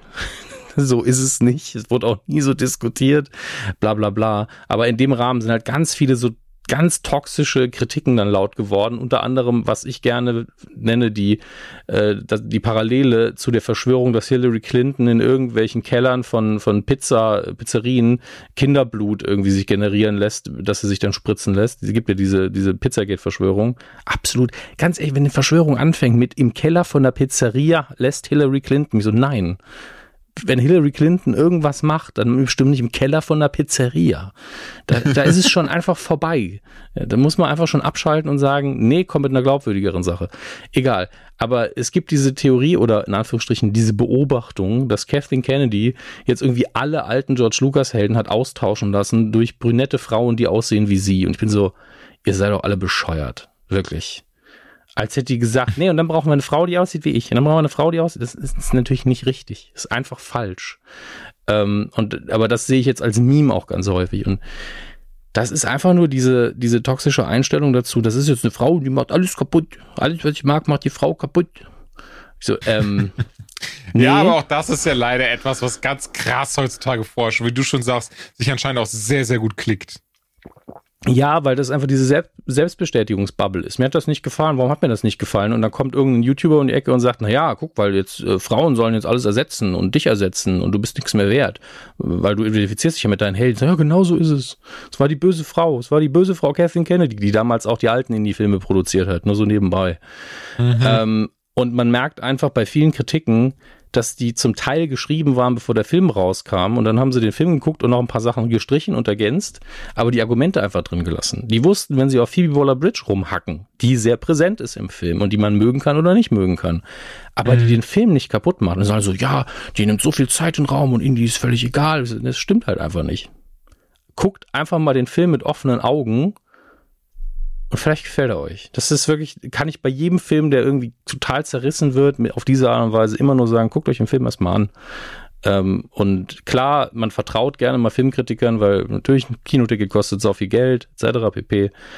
Aber was da passiert, das ist halt keine Filmkritikarbeit mehr, was ja eine einordnende Arbeit sein sollte, sondern das ist reiner Populismus mittlerweile. Und das finde ich nicht gut mag den Film. Nee, ich mag den ich auch so gar nicht gut. Also ja, ich, ich ähm, hätte den, äh, den hätte man noch ein gutes Stück besser machen können, aber ich hatte echt Spaß, bin sehr zufrieden und freue mich, ihn nochmal zu gucken, weil ich tatsächlich äh, ein bisschen zu weit vorne gesessen habe und mein Kopf dann immer so hin und her gezuckt ist, so, oh Gott, oh Gott, es passiert so viel. ja. Okay, schön. Also ich bin auch sehr, sehr gespannt drauf. Wie gesagt, ich hatte bisher auch nicht die Möglichkeit, den zu gucken, einfach. Ähm, leider, weil mich auch die ähm, Einladung zur Presseführung nicht erreicht hat. Ich weiß aber nicht so ganz, was bei Disney ist. Ich glaube, die haben einfach viele Menschen, die da arbeiten und dann auch nicht immer alle auf dem äh, Tacho. Also, also ähm, die Sache ist die, da gab's was, das war einfach eine, eine, andere Agentur, nicht die, die normalerweise einlädt. Und ich musste da auch äh, mich nochmal eintragen lassen. Also es ist nicht, nicht so, dass du da der Einzige bist. Ich habe das von ganz vielen gehört und ähm, mhm. das ist einfach ein bisschen blöd gelaufen in der Orga. Das passiert leider und äh, wir werden dieses Problem fixen. Also wir, wir, Julia und ich sind ja die Leute, die sagen, wieso stehe ich nicht auf diesem Verteiler? Schreibt mich auf den Verteiler. Also werden dann, da werden dann E-Mails geschrieben, bis es irgendwann mal funktioniert. Ähm, und äh, sollte auch kein Problem sein, glaube ich. Ist ja gar nicht so schlimm, ganz ehrlich. Ich kann ja auch immer jetzt noch so gucken. Ist halt immer ein bisschen schwierig, sich das zeitlich zu finden, aber das wird mhm. schon irgendwie aufgehen. Das Dafür. Moment, willst du jetzt zu Mission Impossible? Ja, ich wollte Impossible. Gut, dann sage ich nur die zwei Sachen, warum ich ihn nicht geguckt habe. Ich bin ja einfach so, ja. Ich bin 90 Minuten von München weg. Ich plane immer zwei Stunden ein. Ich habe gestern einfach über eine Stunde im Stau gestanden und konnte dann einfach, hab's einfach verpasst. Ging nicht. Aber wirklich fest gestanden, weil vor uns ein Unfall passiert ist. Und ähm, ja, von wegen zeitlich einordnen. Wenn ich eine PV besuche, dann ist das eine Investition von einem ganzen Arbeitstag. Ähm, das ist nicht so cool, leider, weil München wirklich das nächste ist. Aber nur so, es ist mir schon was wert, sag ich mal. Ich bin da sehr dankbar. Ich mache das sehr gerne. Aber gestern war schon nervig. Erzähl mir, was ich verpasst habe. Also ich muss auch immer nach Köln fahren dafür, finde ich auch. Äh, so ein bisschen Opfer bringen wir alle, habe ich das Gefühl. Definitiv. Mission Impossible Dead Reckoning Part 1. Ich war der festen Überzeugung übrigens, das sage ich schon mal vorweg, dass das quasi der, das, der, der Abschluss der Reihe sein soll, einfach durch diese Aufteilung Part 1, Part 2. Denn der Vergangenheit hatten wir das ja schon sich krass oft, aber immer, dass Filme dann so, wenn sie ihre, ihren glorreichen Abschluss hatten, einfach nochmal zwei Filme draus, draus geballert haben. Und hier dachte ich, wäre das auch so gewesen, aber jetzt vor unserer Aufnahme, weil ich mal ganz kurz geschaut habe, was sagen eigentlich andere Leute zu diesem Film, was ich nicht wusste, ähm, Tom Cruise hat schon gesagt, die nächsten 20 Jahre wird er noch Mission Impossible Filme machen. Also um das ja mal ganz kurz. Also das hat er wirklich schwarz auf weiß gesagt. Das ist kein so, man munkelt, sondern nee, nee, er hat das jetzt erst kürzlich gesagt, weil tatsächlich anscheinend ein Pressevertreter oder eine Pressevertreterin dasselbe dachte wie ich, hey, das ist jetzt Part 1, Part 2, das ist das Finale, oder? er war so, hä? Nee, die nächsten 20 Jahre machen wir genau diese Filme.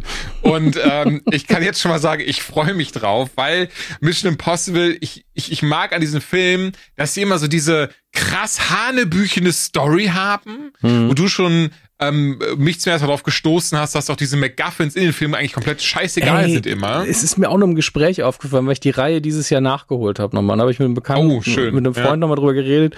Äh, ja, wie, wie ist denn das? Äh, welchen hast du gerade geguckt? Und ich so, äh, ja, der, der sowieso. Ja, was, was passiert da nochmal? Ich so, äh, ähm, und dann so, ich glaube, sie haben eine biologische Waffe, mussten sie. Und dann bist du, okay, es gibt biologische, chemische und, und Nuklearwaffen, die müssen manchmal geholt werden. Dann sind es irgendwelche geleakten ähm, Listen von Agenten und Doppelagenten, die, die man klauen oh ja. muss. Oh oder ja. irgendwas, oder irgendein super Computervirus. Aber es ist doch scheißegal. Die haben wirklich überhaupt keinen Einfluss auf irgendwas. Bei Indie haben die wenigstens ein bisschen Einfluss nochmal auf die Story. Ähm, und jetzt kommen wir bitte nicht mit Definition von McGuffin etc. pp. Das Wichtige ist, man vergisst komplett, in welchem Film was gejagt wird. Den Bösewicht kann man sich vielleicht noch merken. Weil darum geht's einfach nicht. Geht einfach darum, dass da schnell durch europäische Städte Auto gefahren wird, man von hohen Gebäuden runterspringt und sich aufs Maul haut und schießt. Darum geht's. Und haben wir schon darüber gesprochen und Tom Cruise das aber alles A selbst macht. Ja. Und ich habe auch nochmal den Reminder bekommen und vertraglich festgelegt hat, dass das echt sein muss. Also das ist alles so, ich ist hier so mit von diesem so, auch wirklich nach diesem Film war ich wieder so, boah, Tom Cruise, richtig guter Schauspieler, der ist richtig sympathisch. Naja. Er scheint ein richtig toller, ach nee, Moment, der ist batshit insane und scientologisch, schade. Ähm, Auf der Leinwand genieße ich ihn, Punkt. Das ja, sage ich ja, das meinte ich einfach damit, so dieses so einfach so, das so, wie er das macht noch. Diese, er hat ja immer diese, auch in diesem Film, diese Self-Awareness, dass er sich auch selbst über sich lustig machen kann und so ein Zeug. Ich finde, das geht immer einen langen Weg, auch gerade bei solchen Filmen, die ja sonst komplett ernst sind eigentlich. Mhm. Und Mission Impossible The Reckoning Part 1 macht es eigentlich genau gleich. Ich finde super toll, dass sie das alles schaffen, mit so einer geraden Mine die Prämisse zu verkaufen, der es einfach nur darum geht, wir haben jetzt überall künstliche Intelligenzen auf der Welt, aber was wäre denn eigentlich, wenn so ChatGPT sich denkt, oh, ich habe einfach Bock, die Menschheit zu vernichten? Und dann hätte man ja einen Widersacher. Ja, genau, das war sich auf meine Reaktion das erste Mal in dem Film, bin ich ganz ehrlich. Ich war erst so scheiße, ich hoffe, die Action ist wirklich so gut. Ich hoffe, das wird zumindest so erzählt, dass man es abkauft, aber das ist halt einfach schon richtig großer Bullshit. Und, und dann war's. Aber ganz ehrlich, ich möchte es wirklich vorwegnehmen, dann ganz kurz. Ich fand den richtig gut, den Film. Ich war durchweg unterhalten. Ich war jedes Mal, genau wie Dominik, war ich jedes Mal am Seufzen, wenn sie über diese KI gesprochen haben. Aber die haben es trotzdem mit so einer Ernsthaftigkeit gemacht. Dazu dann Haley Atwell dabei, wo oh. ich die ganze Zeit, wo ich, wo ich nicht den Finger drauf drücken kann, warum diese Frau so unfassbar attraktiv für mich ist.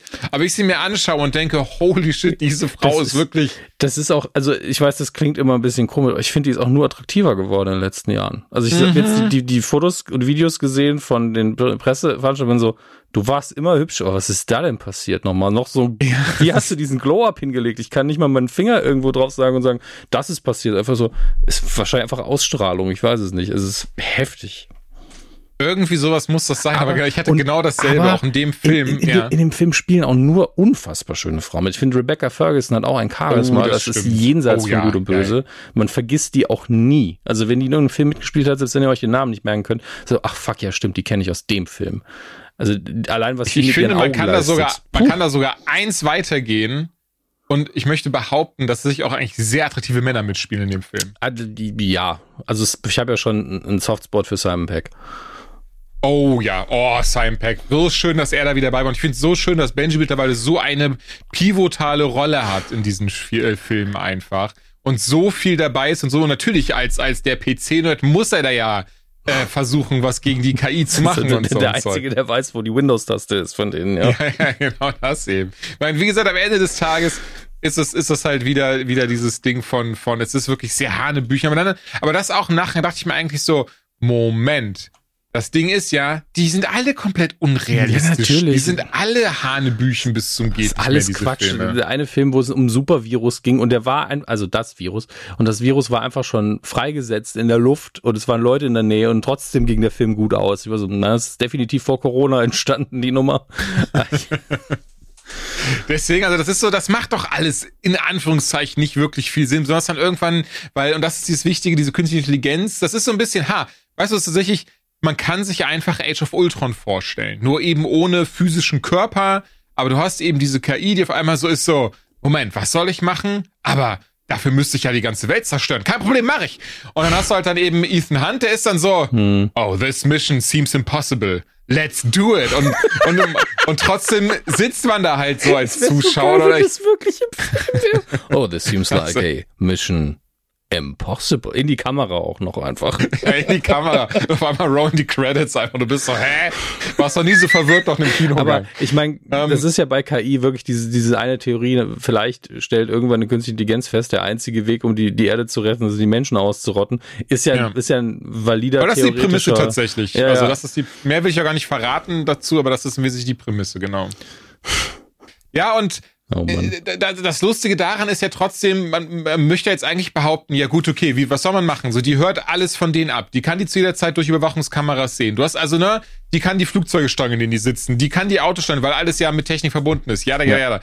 Wo, wo ich dann irgendwann auch denke, so, okay, schon mutig, trotzdem irgendwie da dann einen Tom Cruise zu haben, der die ganze Zeit um die Wette läuft, irgendwie schneller als diese KI zu sein. Das ist irgendwie so, deswegen sage ich ja, das ist alles sehr Hanebüchen und so diese auch, ganze, das klingt jetzt auch wieder so, okay, KI, du gegen mich, sprinten 100 Meter. ja, ja, genau. So ein bisschen, es gibt halt tatsächlich eine Szene in diesem Film, wo es halt ist so, oh, wir müssen, bevor die KI quasi da ist, müssen wir da schnell hin, aber es funktioniert gerade nichts und, und, und Ethan Hunt ist halt so, kein Problem, ich kann sehr schnell laufen dun, und dun, läuft halt einfach, dun, ja, ja, genau. ich sitze da so und bin so, okay, diese ganze Szene ist halt affengeil gemacht, so diese Action dahinter, das ist alles mega, aber es ergibt einfach gar keinen Sinn. So diese KI, die weltweit überall ist und Millisekundenberechnungen macht. So, so einmal gibt es diesen Moment von diesem so, die KI ist so stark geworden, sie hat sich selbst weiterentwickelt, ihren Quellcode ja. und deswegen macht sie über 100 äh, Milliarden Berechnungen pro Sekunde. Und ich bin so, hä, dann das ist doch so, dann, dann könnt ihr doch jetzt einfach die letzte Woche eures Lebens schön genießen. Was ja, wollt ihr denn also doch jetzt noch machen? Vor allen Dingen auch aber völlig irrelevant, wie, wie, wie gut die Hardware ist. Die Software macht schneller. Also, mhm. Ja, total. Deswegen sage ich ja so diese ganze Prämisse. So, jetzt auch mal davon genug. So lustig das ist, man. Ist es nicht halt wirklich ein guter Film. Genau, drüber wollte ich gerade sagen. Bitte nicht drüber nachdenken, wie ich denn da saß, wo man wieder mal gesäuft. Also ist einfach so, scheiß drauf. Irgendwann war ich auch so scheiß drauf. Dafür sieht der echt gut aus. Dafür machen alle Leute, die daran teil, uh. teilhaben an diesem Film, machen einen so guten Job, das zu verkaufen, dass sie felsenfest von diesem Mumpitz überzeugt sind. Ja, das dass es halt einfach funktioniert. Und wirklich eine Sache, bei der ich nicht dachte, und äh, tatsächlich komplett vom, weißt du, da war ich der Idiot, der dachte, das sei nicht echt. Das sei irgendwie dann doch ein bisschen CGI. Aber in dem Trailer hat man ganz vorherrschend die zwei Szenen. Einmal die Szene, in der Tom Cruise mit einem Motorrad von einer sehr hohen Klippe hey. runterspringt und auf einem, auf einem Zug landet. Na, die Landung und dann bis dato nicht gesehen, sondern nur den Sprung. Und das äh, bei, bei Avatar ja. 2 im IMAX, so als Pseudo-Trailer. Ich werde das nie vergessen, ja, ja, genau. wie er runterspringt Und so, okay, schon beeindruckend. Und dann so, okay, beim nächsten Sprung mache ich das. Und so, warum denn beim nächsten? warum? Wie viele Motorräder willst du diese Schlucht werfen? Was ist dein Problem? Jeder Regisseur und auch Tom McCrory war auch so, okay, das war perfekt, das können wir so eintüten, das ist ja mega. Ja. Also ja, beim nächsten Mal werde ich, glaube ich, ein bisschen weiter nach links gleiten. Und du bist auch so, beim nächsten Mal, Bruder, du lebst noch, sei doch einfach dankbar, Guck mal, Mama, dass dir dein Scientology-Gott dein Leben da verschont hat. Ist doch super. Ich glaub, Wieso musst du das nochmal machen? Manchmal ist vielleicht, vielleicht sollten wir auch aufhören, diese Filme so, so gern zu gucken, weil es ist so dieses Enablen davon, dass Tom Cruise Schwachsinn macht und sein Leben in Gefahr bringt. Ich wollte gerade sagen, das ist auch irgendwann dieses Ding, es ist dann diese Schlagzeile, dieses so, die alle schockieren, aber niemand überraschen wird, so. So Tom Cruise fällt vom One World Trade Center bei Mission Impossible Stand ja, oder und, und wir sind alle schuld, weil wir über Jahre geklatscht haben. Kollektiv, das, Alter. Da, da, da. Die, die Simpsons-Gags schreiben sich von allein. Weißt du, einfach so 50 Millionen Menschen haben ihn enabled und deswegen hat er das jetzt auch gemacht. Ich muss aber sagen, ich merke es immer wieder, wie sehr ich liebe, über Tom Cruise zu reden. Ja, so. ist, er ist halt echt ein Popkulturphänomen und man kann halt wirklich den Wahnsinn und die krass gute Unterhaltung, er macht seinen Job einfach gut, kann man halt gleichzeitig erwähnen. Und ich ja. habe ich hab so ja. viel Bock gehabt auf den Film, weil, also deswegen bin ich echt traurig, dass ich nicht gucken konnte. Ähm, weil ich den davor so stark fand. Das war für mich der perfekte Blockbuster. Das hat wirklich, auch oh, da, Fallout war der davor, oder? Ich glaube auch, ja. Und ich kann mich ja. auch an fast nichts mehr erinnern, nur so ein bisschen an das Finale. Und da wurde es auch ein bisschen Hanebüchen mal wieder. Ähm, äh. Diese Jagd, ein Helikopter, den anderen, das war so, oh je, oh, oh stimmt, während die anderen diese Bombe entschärft haben, die, wenn ja, die hochgeht. Ja. Das, ja, ja, ja, das, das war schon eine, eine sehr komplexe Variante von, oh, die Tür schließt sich sehr langsam und du musst noch durch. Ähm, langgestreckt auf eine halbe Stunde. Aber es war halt so geil gedreht geht, dass ich das dann auch wieder okay Voll. fand. Ähm, und, und der macht es halt haargenauso. Also er macht, dieser Film macht das Saga. Und jetzt, darauf wollte ich noch hinaus, wo ich ja noch dachte, so diese, weil auf dem Zug wird dann auch gekämpft und Tom Cruise läuft über diesen Zug und springt da drauf hin und her. Und ich dachte irgendwann so, Alter, das muss halt CGI sein oder das muss irgendwie, der muss dreimal gesichert sein, weil das ist ein fahrender Zug und so wie das aussieht, oder zumindest der Zug fährt wahrscheinlich nicht echt oder so ein Zeug. Und Motherfucker, gestern, als die Reviews online gehen, geht diese Featurette online, hm. wie Tom Cruise erzählt, dass keine Bahngesellschaft dieser Welt, die das erlaubt hat und die einfach so waren, okay, wir bauen einfach unseren eigenen Zug und sie einen eigenen Zug gebaut haben und das auch wieder alles echt ist. Dass einfach Tom Cruise bei 60 Miles Power über diesen Zug läuft und verschieden durch die Gegend springt und sich an diesen Zug hängt und auch hier wieder, damit es ja auch möglichst realistisch ist, meistens kein Seil hat und wenn dann maximal einen so einen kleinen Faden hat, der ihm mhm. am Gürtel hängt, falls er doch mal runterfallen sollte. Also dieser Mann, ne? wie krass er immer ich, das Schicksal herausfordert. Ich, ich, glaube, ein Teil davon ist so ein bisschen Showmanship, nämlich dieses keine Bahngesellschaft hat, hat es uns erlaubt. So, ja, so, solche Filme werden ja schon lange gedreht, auch mit echten Ach nein, Zügen. Mit Sicherheit. Also natürlich Ach, wird kein, ja, keine Bahngesellschaft der Welt das machen und es gibt extra Züge dafür. Ähm, aber ich habe auch irgendwo dieses Video gesehen von der Produktion, wie er auf dem Zug nur sitzt, so zwischen den Szenen und der Zug ist sau schnell und er sitzt da total ja. casual und winkt dann noch so, hi. also ich weiß nicht, ob der, ob vielleicht dieser Wahnsinn, den wir wahrnehmen und, und wie gut er seinen Job macht, ob das echt Hand in Hand geht. Also das da kann sehr gut sein. Aber ja, also laut, laut ihm, laut diesem Video ist es alles wieder echt, was man sieht. Eine Sache, wo man es wirklich sehr gut sieht, und ich möchte wirklich nicht zu, also man sagt, es ist halt nur Action, die man sieht. Also er hat einen Verfolgungstag durch Italien, er fährt in einem Fiat mhm. 500 und er fährt dann, ich weiß ja nicht, wie heißt diese, diese, diese Treppe, äh, Treppe de bla bla bla. So, die und, spanische Treppe ähm, in, in Rom. Das kann vielleicht sein. Ich glaube schon. Aber wo am Ende dieser riesige Brunnen wartet, auf jeden Fall. Ja, ich glaube, das, so. ist, das ist das, ja. Und Okay, und die fährt er in diesem Fiat 500 runter und mhm. da siehst du, dass er das alles selbst ist, dass er da wirklich, weil das Lustige ist, es gab genau dieselbe Szene in Fast X und da hast du gesehen, okay, das hier ist alles CGI, keiner macht irgendwas in irgendeiner Art und Weise, es sieht alles mhm. komplett unrealistisch aus, während aber dieselbe Szene, in Anführungszeichen, also in Anführungszeichen, ne, ganz groß Anführungszeichen, in Mission Impossible Dead Reckoning Part 1 hast und es sieht so krass aus, wie dieser Mann dieses Auto beherrscht und wie er diese mhm. Treppe runterfährt und Slalom fährt und, und es schafft dann diese Treppe auch einmal runter zu sliden, also das war, ich, ähm, also trotzdem Hut ab, was der ja. Mann alles kann. Und ich, ich muss da mal, das ist jetzt eine rein subjektive Sache, aber ich muss sagen, sieht man mal von so Dingen ab wie Blues Brothers, wo sie einfach damals so viele Autos einfach zu Schrott gefahren haben, dass es einfach cool war. Immer noch eine der schönsten Autoverfolgungsjagdenfilme aller Zeiten und liebt Blues Brothers eh.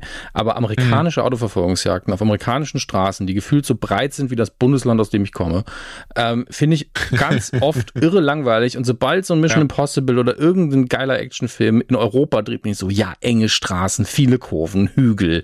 Gib's, oh ja, und wirklich, dreckig. also da sind ah. zwei, drei Sachen drin, wo ich auch wieder gesagt hätte, Alter, ohne Tricktechnik würde das nicht funktionieren. Angeblich aber auch das alles echt gewesen. Haley Atwell und er sitzen dann da im, im Auto. Naja, ich weiß gar nicht, ich glaube, so viel habe ich zum Film gar nicht gesagt, wir haben sehr viel über Tom Cruise gesprochen, möchte ihn aber ganz, ganz dick empfehlen. Ich fand ihn richtig klasse. Wenn man Actionfilme mag, auf jeden Fall Mission Impossible Film mag, ist das ein No-Brainer. Ich behaupte, das ist einer der besten Mission Impossibles, der, der, der, und weil ich fand, und wie du, wie du, ich fand ich Fallout richtig gut. Mhm. Also Fallout fand ich richtig, richtig also gut und der ist mindestens on par mit ja. Fallout, möchte ich behaupten. Und auch da muss man halt die Pille so ein bisschen schlucken. Am Anfang ging's eigentlich. Ich fand vor allen Dingen schön, was sie mit, ach, äh, wie, heißt, wie heißt unser Witcher nochmal? Henry Cavill. Ja, Henry Cavill. Ich fand schön, was sie mit der Figur gemacht haben in dem Film. Da waren ein paar richtig geile Gags drin, gerade am Anfang mit dem Fallschirmsprung, wo der einfach Bewusstsein verloren hat, aber so getan hat, als wäre er die ganze Zeit wach gewesen. Das war, das war sehr, sehr witzig. Ähm, aber gegen Ende eben muss halt sagen, nee, ist halt ein Mission Impossible Film, ne? Muss einfach schlucken. Ja, ja. Muss einfach schlucken und sagen, genau. ey, genieß die Action, schalt das Hirn kurz ab. Und genau. äh, ist, nicht, nicht über die Story nachdenken. Ja, und das ist einfach bei einem Mission Impossible geht das, weil die Action so geil ist. Also, wenn ich gerade jetzt den, den, in Anführungsstrichen, Hacking-Vergleich, Passwort Swordfish damals. Ein Film, den ich ja wirklich, ich habe ja einen, einen Softspot für den Film.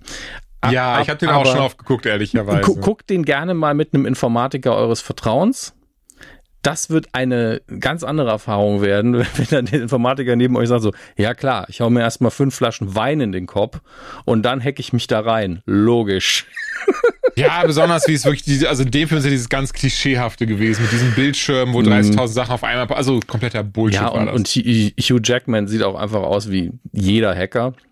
Ja, auf jeden Fall. Ähm, und wenn oder, ich, und wenn ich Oralverkehr bekomme und eine Pistole an die Brust gesetzt bekomme oder an den Kopf gesetzt bekomme, hack ich auch super. Wobei ich immer noch der Meinung bin, das hätte ein sehr geiler Moment sein können, wenn sie später den aufgeklärt hätten. Also es ist ja so der, der, die Schlüsselszene, wo alle den Film mitverkaufen. So, er kriegt einen geblasen und hackt sich währenddessen bei der CIA 100 eine Knarre an den Kopf gehalten.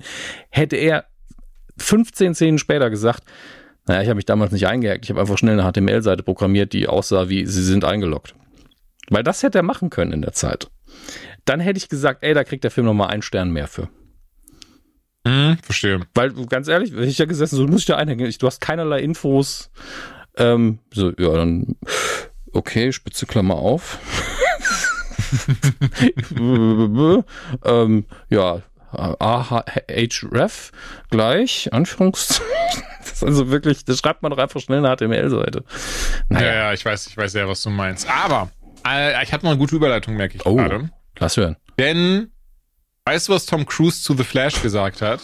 Ich hoffe, was das Positives. einer seiner Lieblings-Superheldenfilme ist. Und zwar, er wollte ihn unbedingt gucken, weil er großer Batman-Fan von Michael Keaton ist. Ich hätte jetzt gedacht, und er ist großer Flash-Fan, weil der auch so schnell läuft. das ist, scheiße, das wäre ein sehr guter Gag gewesen. ähm, und hat dann eine Privatkopie vom Film an sein Haus geliefert bekommen und in seinem privaten Kino geschaut. Das Ding ist, man sieht ja sowas nie und ich mhm. immer so dieses so, weil zum Beispiel Ben hat auch ein Heimkino, aber ich gehe mal davon aus, wenn ja. die sagen, in ihrem privaten Kino geschaut, dann haben die auch einfach ein privates Kino, oder? Naja, also er, der ist ja, der ist ja Oldschool-Filmstar-Millionär. Äh, der wird dann schon zumindest so ein 200 Sitze Kino kann der sich leisten. Kann aber auch sein, dass er sagt, nö, muss ich gar nicht so groß haben. Aber er könnte, klar. Wusstest du, dass Harrison Ford so eins hat? Ich gehe davon aus. Also Warum ich finde sowas sehr cool, weil ich hätte sowas auch gerne ja, irgendwann also mal. Wenn du so viel, das so faszinierend. Wenn du so viel Geld ähm, hast, ja. dann, dann machst du das doch einfach. Also. Weil hier in Conan Brian Fan ging es nämlich darum, von wegen, ähm, ob er, welchen Film er jetzt im Kino gesehen hat und er war dann halt so, ähm, ja, dass er schon lange nicht mehr ins Kino geht, denn er hat ein eigenes Kino und dann einfach da immer alles guckt. Ist immer ein bisschen einsam, meinte er, weil eben 300 Plätze frei sind. Aber auch irgendwie cool. Naja, Tom Cruise auf jeden Fall gesagt, Flash mochte er sehr, sehr gerne. Mhm. Und du hast, du hattest auch Flash gesehen, ne? Ja, ich habe den im äh, in der PV gesehen. Mal, ich glaube ja. Dann gebe ich doch jetzt ja. an dich wieder das, das Zepter und äh, lass dich erstmal anfangen und, und, und steig dann gleich wieder ein. Okay. Ähm, ich hatte Spaß mit dem Film.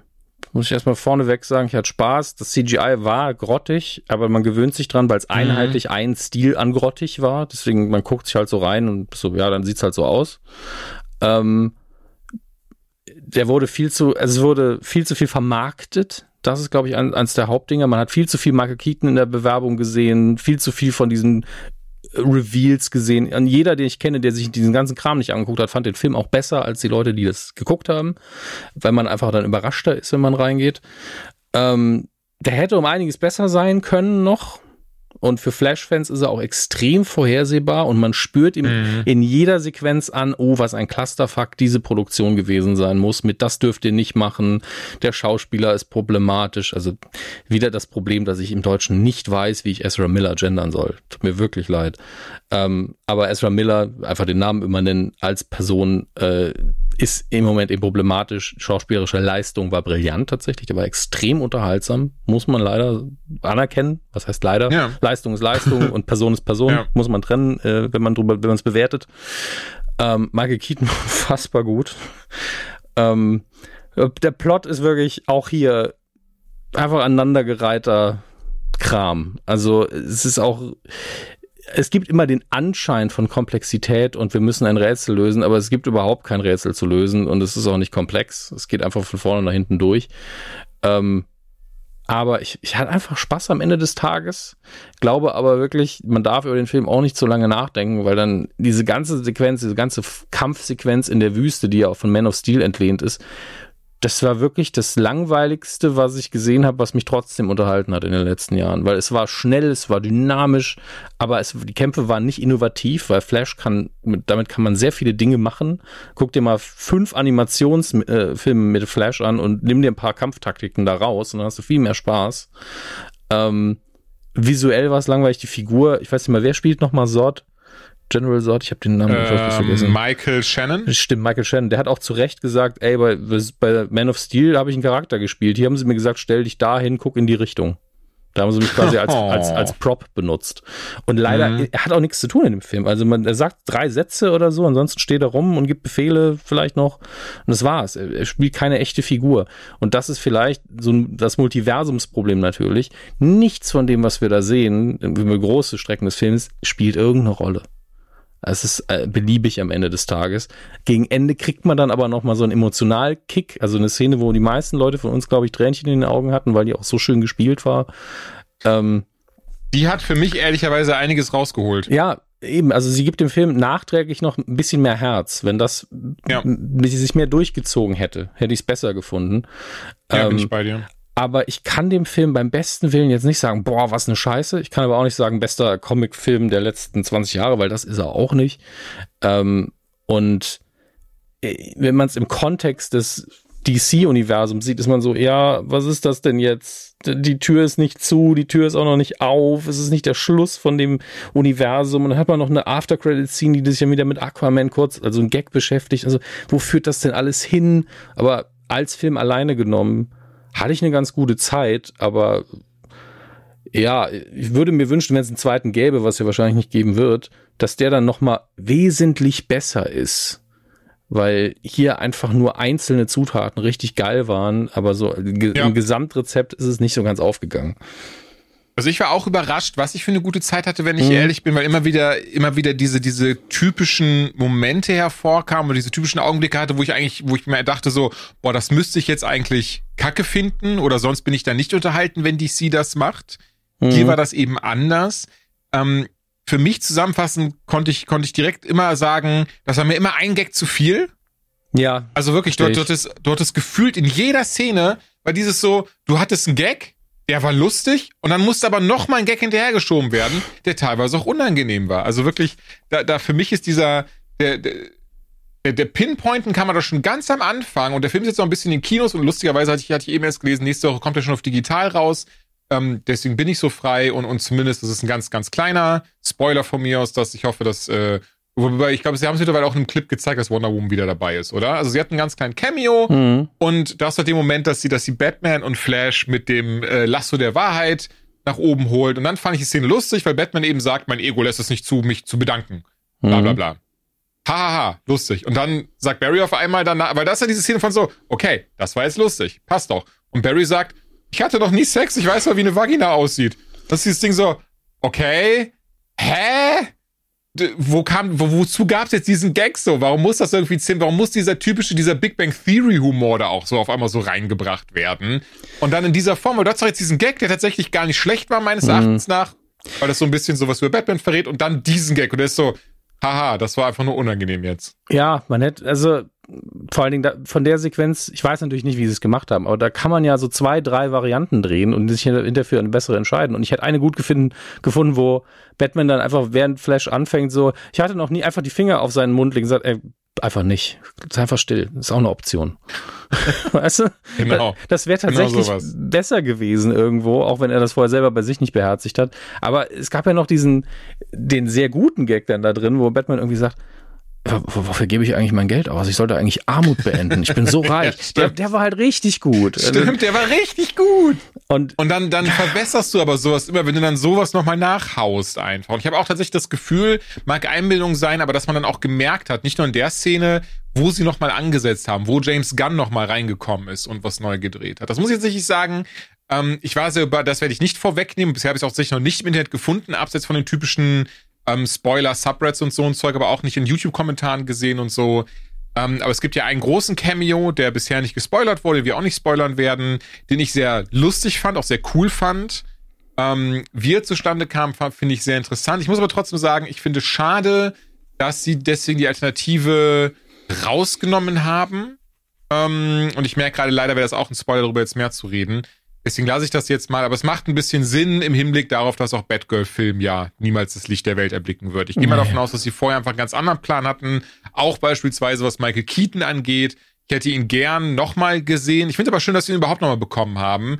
Ähm, aber auch dessen, und das, ich weiß nicht, wie es dir da geht, ich finde schade, ohne das vorwegzunehmen, aber dass das, das, ähm, wie sie dann quasi, also ich finde total schön, wie sie in den Film introduced haben Mhm. und was sie mit ihm gemacht haben. Ich finde schade, wie sie ihn da, von da an aber den Rest des Films benutzt haben.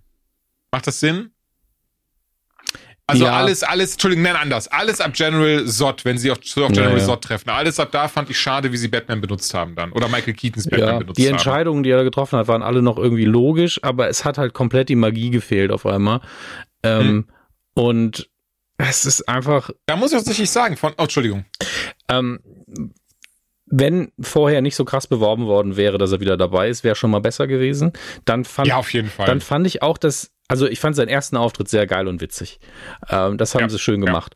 Äh, auch die Tatsache, dass er erstmal Nein sagt und die, die Expositionsfunktion einnimmt und was erklärt, was die Zeitlinie angeht, fand ich auch sehr gut. Äh, Ja. Aber wie sie dann in der Betthöhle abhängig sind, das müsste man eigentlich noch ein bisschen geiler inszenieren, fand ich. Ähm, auch wenn das vielen schon gereicht hat. Und äh, da bin ich vielleicht subjektiv einfach so, ey, die Betthöhle muss man noch epischer aufstellen, keine Ahnung. Da bin Ja. ich vielleicht einfach komisch. Übrigens hat Batman nee, bin ich bei dir. ja, übrigens hat Batman eine Keychron-Tastatur, ich auch. Das äh, haben wir schon mal gemeinsam. ich auch. ähm, Doch meine ist nicht so zugestaubt. ja, und meine ist auch größer. ähm, das ist halt Quatsch. Auf jeden Fall ähm, ist es halt ab. Äh, Russland zum Beispiel, die Sequenz war perfekt. Also die ganze Russland-Sequenz habe ich geliebt. Ja, ich mochte auch sehr, wie nah Ähm, das an Flashpoint dran war. Das stimmt. Äh, auch die kleinen Gags, so wie viel wiegst du und sowas, das waren richtig gute Momente. Ähm, und dann eben, es gab einen starken Batman-Moment in dieser Wüstensequenz. Und der wurde dadurch wiederum verwässert, dass Flash schon nochmal durch in der Zeit zurückgegangen ist in dem Moment, weil als, als äh, Bruce Wayne halt sagt, du hast mich schon zurückgeholt, dann denkt jeder äh, zuerst, ja, der ist ja gerade, er hat nur mitbekommen, dass der schon mal in der Zeit zurück ist jetzt nochmal. Nee, darum ging's nicht. Es ging darum, dass er ihn quasi wieder aktiv gemacht hat, indem er bei ihm vorbeigekommen ist und gesagt, ich brauche deine Hilfe. Darum Ja. ging's. Und das ist in dem Moment nicht mehr eindeutig und deswegen verliert er diese Situation komplett das emotionale Gewicht. Das fand ich Mhm. sehr schade, weil ja, das war das ich bei dir. das war das Beste an dieser ganzen Wüstensequenz. Und trotzdem war das so, ah, nichts an diesem Wüstenkampf war irgendwie richtig gut. Das ist Nee, gar nicht. Also das ist das, was ich eben schlimm. meinte. Also sobald, genau, diese Wüste angefangen und dieses alles mit General da angefangen hat, ja, das hat mich richtig rausgeholt aus dem Film. Ja, da habe ich auch richtig gedacht, Es, mich gefragt, haben die dann neu gedreht? Ist das irgendwie, wo kommen diese ganzen Entscheidungen auf einmal her, die vorher sich in diesem Film zum Glück nicht so durchgezogen hatten? ja, es ist halt kein geiles Setpiece. Wenn ich schon in Man of Steel, wenn ich Oh im ja. anderen Film sage, wir nehmen uns einen Moment raus, dann nehme ich doch was, was cool ist und die stehen einfach nur in der Wüste rum, damit keine Zivilisten irgendwie Schaden nehmen. Das ist ja schön, inhaltlich, aber ihr habt ja die Freiheit zu sagen, es kann hier ja ruhig anders sein. Also keiner, der ein krass Hardcore Man of Steel Fan wäre so gewesen, das findet in dem Film so aber gar nicht statt. Warum sind die nicht in der Wüste, wo es langweilig ist? Wieso, genau das ist es halt. Weder hast du hier visuell irgendein spannendes Szenario, noch machst du was mit den äh, mit den Eigenschaften, die die ganzen Figuren haben. Also es ist leider sehr uninspiriert und das hat mich auch schwer überrascht. Und natürlich ist da jede Sekunde CGI in dem Moment. Ähm, und das sieht so kacke leider ja. aus. Das haben wir ja gerade schon gesagt. Ich, ich weiß nicht, was das ist. Warum ist das so grottenschlecht, das CGI? Und, Besonders im Vergleich, ich hatte jetzt, sorry, ganz kurz, ja. ich hatte nämlich dann extra mal nachgeschaut. Das mal äh, Weta, Weta Digital heißen die, die das gemacht ja, haben. Das sind und die, die haben nämlich von Herr der Ringe. Ja. Genau, unter Workshop. anderem von Herr der Ringe. Ja. Oder, oder Wetter heißen die dann, ja. Aber die haben auch den dritten Guardians gemacht zum Beispiel. Ja. Und der sah, der sah halt richtig krass der, aus, der dritte was Guardians Dingens hat, angeht. hat aber auch sehr viele praktische Effekte drin. Also es ist, ja. es kommt immer darauf an, wie, wie die Mischung ansetzt. Also wenn du weißt, CGI kann das hier nicht cool, wie sieht's mit praktischen ja. Effekten aus, können wir das besser einsetzen, kostet halt ein bisschen mehr vielleicht. Und eben wie viel Zeit und Geld investieren wir in den CGI. Äh, Anscheinend echt nicht viel, ne? Nee. Also weil bei Avatar 2 haben sie wohl auch die Gesichtsanimationen gemacht und so ein Zeug. Also ja, und Avatar 2 hat aber auch 500 Jahre gedauert, bis er fertig war. Also, ja, na klar. Ist nicht Daran als Kritik dann noch liegen am Ende. Wo ist mir, genau, ja. aber Entschuldigung, tatsächlich, ich will auch nicht äh, Weta oder Weta in dem Fall kritisieren, sondern sagen, die müssen echt wenig Budget und oder Zeit oder beides ja. sogar gehabt haben, weil ansonsten machen die nämlich sehr, sehr gute du, Arbeit. Du, du, musst es ja so sehen. Wer wird am ehesten unzufrieden sein mit den Effekten in so einem Film? Die Leute, die das beruflich machen. Die sehen das und sind so, ja, das könnten wir besser. Das könnten wir einfach besser. Und ja, natürlich. ein anderes Ding, was ich persönlich glaube, da würde ich gern mit jemandem reden, der sich da echt mit auskennt, der das hauptberuflich macht. Also nicht ähm, mit mir.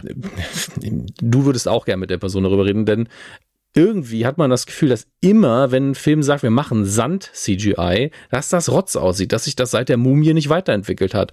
Äh, auch der dritte Spider-Man von den klassischen mit Sandman sah kacke aus. Selbst in äh, jetzt Far From Home sah Sandman auch nicht so mega gut aus. Also irgendwie Sandpartikel kriegen sie irgendwie nicht so ganz geschissen oder es ist einfach ja. keine gute Idee, das zu machen, weil es, egal wie gut man es macht, nicht so geil aussehen kann. Ich weiß es nicht. Ähm, vor allem vielleicht, weil man einfach weiß, dass da muss CGI sein. Ich weiß es nicht. Oder weil es einfach so ein, äh, es ist ja immer was Komplexes bei CGI zu sagen, wir machen etwas, was zufallsgeneriert in der Realität ist. Deswegen es gab ja irgendwie bei Wetter damals für Herr der Ringe jemand, der hat sich nur damit beschäftigt, Feuer realistisch aussehen zu lassen mhm. extra Algorithmus entwickelt, damit Flammen realistischer aussehen. Ach, krass, okay. Und ja. bei Sand ist es, ein Sandsturm ist ja ähnlich. Das sind halt tausend zufallsgenerierte Faktoren und ein Computer kann ja eigentlich nicht wirklich Zufall generieren. Ähm, jetzt alle Informatiker sind jetzt so, na ja, na ja, Herr Hammes. So, ja, ihr wisst, was ich meine. Ja, es ist halt sehr, sehr schwierig. ähm, bei einer Maschine, die darauf basiert, dass alles kalkulierbar ist, was eigentlich Unkalkulierbares zu generieren. Ähm, ist jetzt wirklich sehr, sehr, sehr versimplifiziert gesagt, das weiß ich. Aber lass uns nicht länger über CGI reden. Auf jeden Fall, glaube unterm Strich, Flash macht Spaß, ist aber jetzt auch ein bisschen hinter unseren Erwartungen geblieben von dem, was man mit der Story hätte machen können. Ähm, aber ist leider der beste DC-Film seit Jahren. Ja, ja, aber halt von dem DCEU oder wie es genannt ja, wird. Ja, ne? Das auf jeden Fall. Ich finde ja, ich find ja, Batman ja auch nicht krass stark, aber der ist in sich schlüssiger und der, der hat einen Ton. Ich meine, aber der ist ja auch kein DCEU-Film. Natürlich das ist so, nicht. Das ist das, was ich meine. Das, das, ist, so. das ist ja das Hauptproblem, was wir haben, sobald wir einen Schritt nach genau. hinten gehen und sagen, wo stehen eigentlich gerade die DC-Superhelden cineastisch gesehen? Und man ist so, naja, die einen stehen hier, die anderen stehen da. Ach ja, äh, aber eine Sache muss man an der Stelle sagen, Flash ist ja jetzt lange genug im Kino, der Nicolas Cage äh, Cameo quasi, absehen wir vom CGI jetzt mal ab, daher bin ich ja fast aufgestanden und habe applaudiert. Weil da ist ja wirklich noch eine Referenz drin auf äh, die John Peter, den John Peters das Wunsch, auch, ja, ein riesiges ja. Spinnenmonster im dritten Akt zu haben. Also das ist wirklich, was da zusammenkommt an, ich habe mal eine DVD geguckt, wo Kevin Smith darüber geredet hat, wie er am Superman-Skript gearbeitet hat, äh, zur Doku ähm, Superman Lives, What Happened, äh, wo, wo es halt eben um Tim Burton und Nicolas Cage ging, wo das alles zusammen gemerged wird in eine kurze Sequenz, in der Nicolas Cage als Superman ein riesiges Spinnenwesen bekämpft. Ja, wirklich, das ist doch der nerdigste Nerdtum, was man machen kann in einem Film. Danke dafür. Ähm, und du hattest, glaube ich, mir hm. erzählt, dass es dann aber noch wegen Christopher Reeve so ein paar unschöne Sachen gibt. Ja, es war, war recht spannend. Also im Nachgang, also A muss ich ja eh sagen, dass ich die Cameos ähm, nicht so gefeiert habe, weil sie alle durchweg CGI waren. Mhm. Ähm, ich fühle das natürlich und ich freue mich dann auch, wenn man sich freut. Also jetzt in deinem Fall. Ja, aber den trotzdem, Moment habe ich mich ja gefreut, aber Ja, die Frage bleibt halt, hat man Nicolas Cage denn gefragt? Ja, sowas. Er war wohl sogar am Set, also er hat das wohl selber selbst gemacht. Deswegen, ich finde, das sieht ehrlicherweise nicht danach aus, wenn ich ehrlich bin. Nee, aber, aber genau. Ich glaube, also, da wollten sie den Stil halt durchziehen, den sie vorher hatten. Wenn dann Nicolas Cage ja. auf einmal mega realistisch aussieht und alle anderen sehen aus wie äh, gerendert im, im letzten also Xbox 360 Spiel, dann. Ja. Hm. Genau, also Christopher Reeve hat ja damals die Rolle übernommen. Vor ihm und ähm, war es George Reeves, also George selber Reeves, Nachname ja. nur ein S noch dahinter.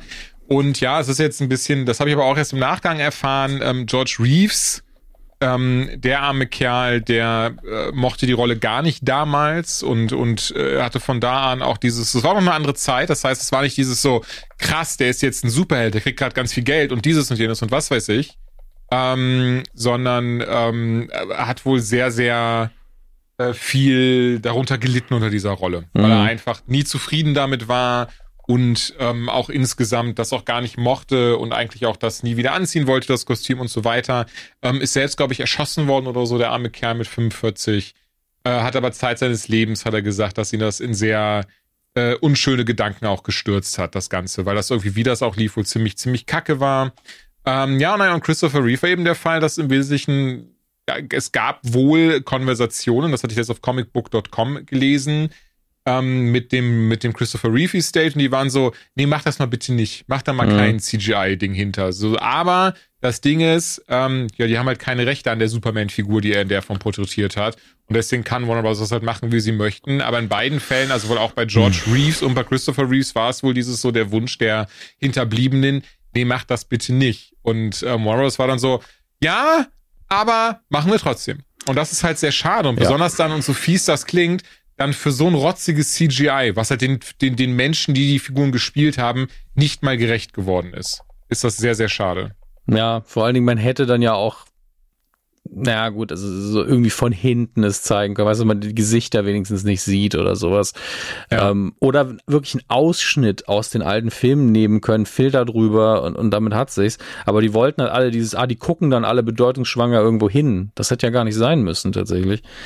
Ähm, das hat halt dann einen sehr beschissenen Beigeschmack, wenn man das, äh, wenn man es vorher nicht weiß, sorry für alle, die es jetzt noch nicht gesehen haben, dann kann man die Szene noch irgendwie genießen, finde ich wenn man sich auf CGI einlässt, aber wenn man es weiß, ist es halt so, oh, warum musste man das denn machen? Warum muss man denn den Leuten da so wehtun? Weil es tut dann einfach weh. Das ist ja, emo ja. emotional damage wirklich. Und ähm, ja, finde ich einfach nicht richtig moralisch.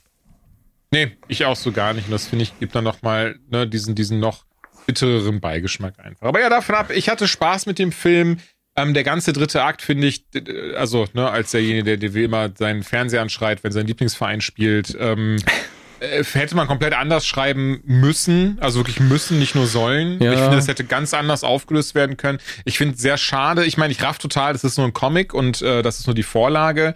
Ähm, Flashpoint gehört aber zu meinen Lieblingscomics und ganz ehrlich, da musste weder die Thomas Wayne-Geschichte übernommen werden, noch der Krieg zwischen Amazon und Atlantis und so. Nee. Aber man hätte sich so viel noch nehmen können aus den Flashpoint Comics und selbst Kleinigkeiten, gerade für den dritten Akt, dass sie es wirklich nicht ja. verstanden haben, warum sie es nicht getan haben und ähm, es ja, gab sehr, wohl, sehr schade. Es gab wohl irgendeine Version, wo wirklich der Reverse Flash eine Rolle gespielt hat, aber das haben sie wieder rausgenommen. Das stimmt, wollte ich auch noch erwähnt haben, ja. Und äh, also da ist halt wieder der Clusterfuck-Faktor, äh, den ich meinte. Also man darf halt einfach nicht vergessen, dass DC ein riesiges Problem damit hat, äh, eine klare Linie zu finden und wirklich diese, die ersten beiden Burton-Filme von, also Batman-Burton-Filme und die Christopher Nolan Trilogie, das war echt eine Ausnahmesituation, dass da wirklich mal ein gerader Faden war ähm, und man sich darauf geeinigt hat, was man machen will, während dazwischen, also und vielleicht noch die die Donner Superman Filme, ja, aber dazwischen ist immer nur Chaos gewesen. Wir wollen jetzt noch das, das und das und dann ändert das Personal und keiner hat so die Zügel in der Hand und dann machen wir mal hier was und machen wir mal da was und ich habe immer das Gefühl. Oh, das ja. aber auch noch, äh, Entschuldigung, nee, mach ähm, Christian Bale. Mhm. Der wurde wohl mehrfach gefragt, äh, äh, ob er Lust auf ein Cameo hat und hat mehrfach gesagt, unter keinen Umständen. Ähm, besonders wenn eben äh, Christopher Nolan nicht dabei in irgendeiner Form involviert ist. Ja, gut, das ist äh, verständlich. Ich meine, äh, die haben ja wirklich für sich abgeschlossenes kleines Universum gehabt und ähm, ja. wenn wenn Christian Bale dann sagt, ey, das ist nur mit, wenn das den Segen von Nolan hat, äh, dass sein oder unser Batman dann quasi vorkommt, nur dann mache ich es. Ich finde es äh, sehr respektabel. Ähm, ich hätte es auch begrüßt, wenn er gesagt hätte, ja klar, für so einen kleinen Gag kann ich das ruhig schon mal machen, weil es nimmt ja dann eh keiner ernst. Ähm, aber ich meine, der Kinosaal wäre explodiert auf jeden Fall. Das ist ja der Gag, den man dann am Schluss gemacht hat, der ist mega witzig, weil damit wirklich keiner mehr gerechnet hat. Ja. Ähm, aber der kann halt auch einfach gar nichts bedeuten. Ähm, ich gehe leider davon aus. Ich habe jetzt nochmal, also jetzt im Nachgang, wir hatten ja schon drüber gesprochen, ich habe auch nochmal, ne, wir haben ja viel, oder wir haben uns beide schon noch viel dazu angeschaut und sehen immer wieder viel, weil wir auch einfach durch unsere Bubble viel reingespült bekommen. Mhm. Ähm, mein, mein, äh, ich wette, dass der gar nichts bedeutet hat. Das war einfach ein Gag. Ähm, und die werden eh, also jetzt alleine mit den ganzen Casting-Rumors und sowas, also so fies das klingt, ich kann mir tatsächlich nicht vorstellen, dass Ezra Miller weitermachen wird. Nee, ich meine, die machen ja eh das, das alte Ding dicht. Ich hätte jetzt nur gedacht, dass sie den Film auch dazu nutzen, um wirklich direkt das Universum zu rebooten. Äh, haben sie zwar auch so nicht angekündigt, aber das wäre ja sinnvoll gewesen, weil es die Figur ist, die es am ehesten kann. Ja. Äh, und ich meine, die letzte Ansage von Gunn war ja, Blue Beetle ist der letzte Film im alten Universum und der erste Charakter im neuen. Und ich war so, was ist das denn für eine Scheiße? Willst du mir damit sagen, dass die Figur jetzt irgendwie ein anderes Multiversum rein, also anderes Universum rein driftet am Ende? Macht doch einen klaren Cut wenigstens. Also wenn ihr schon nicht diese Verwandlung macht, wie man das bei ähm, beim TV-Flash gemacht hat, das Multiversum quasi einmal zu beerdigen und zusammenzulegen, wenn ihr sowas schon nicht hinkriegt, dann sagt doch einfach außerhalb der Welt, nee, ab sofort ist alles einheitlich, wir fangen nochmal von vorne an. Also es muss doch irgendeinen Punkt geben, wo man das arme Publikum, was ja nicht wie wir da an der Newsnadel hängt, äh, ja. erstmal auf eine sichere Ebene führt, weil die, die Leute müssen noch denken, ja, wer ist, also wenn, jetzt ist Robert Pattinson ist in meinem Batman, kennt der jetzt den aktuellen Flash, aber der ist ja mit Ben Affleck am Abhängen. Und wer ist eigentlich dieser Michael Keaton jetzt schon wieder? Hä? Also das ist doch einfach nur verwirrend, wenn man da nicht, nicht ja, total klar, drin natürlich. ist. Ja. Ich, ich rafft es nicht. Dann, dann der Joker-Film, der auch mit nichts was zu tun hat. Ähm, unabhängig davon, wie gut die einzelnen Filme sind, das hat damit gar nichts zu tun, aber es ist einfach nur wild, wie nichts zusammenhängend das ist. Und wir haben uns beim, beim MCU aufgeregt, dass Agents of Shield nicht wirklich dazugehört hat, aber doch irgendwie. Also da ist das ja lächerlich im Vergleich. Aber apropos MCU, Flash schießen wir jetzt einfach ab an dieser ja, Stelle. Ja, ja. Äh, ganz, ganz eine kurze News, die ich, die ich relativ spannend fand, denn aufgrund des Writer Strikes und ein paar andere Sachen haben wir schon drüber gesprochen. Ich denke mhm. auch sowas wie, dass sich ähm, Jonathan Majors wie äh, äh, sehr uncool benommen hat, wird auch mit reinspielen. Ja.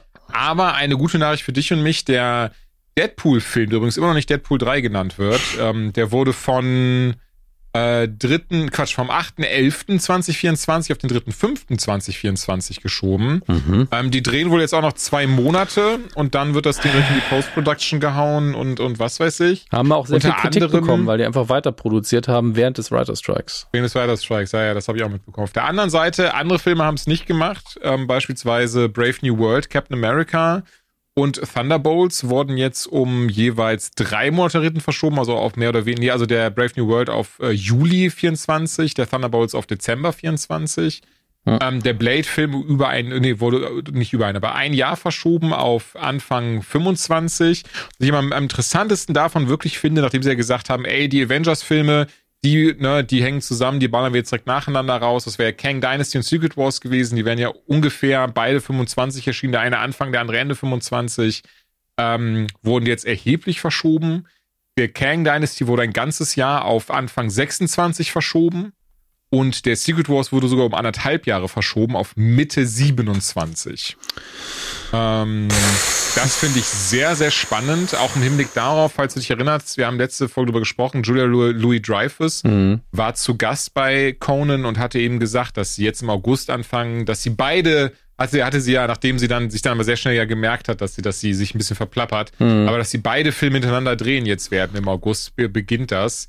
Ähm, ja, bin ich mal gespannt, ob das überhaupt noch so steht. Wahrscheinlich nicht, wenn der eine um ein Jahr, der andere um anderthalb Jahre verschoben wird.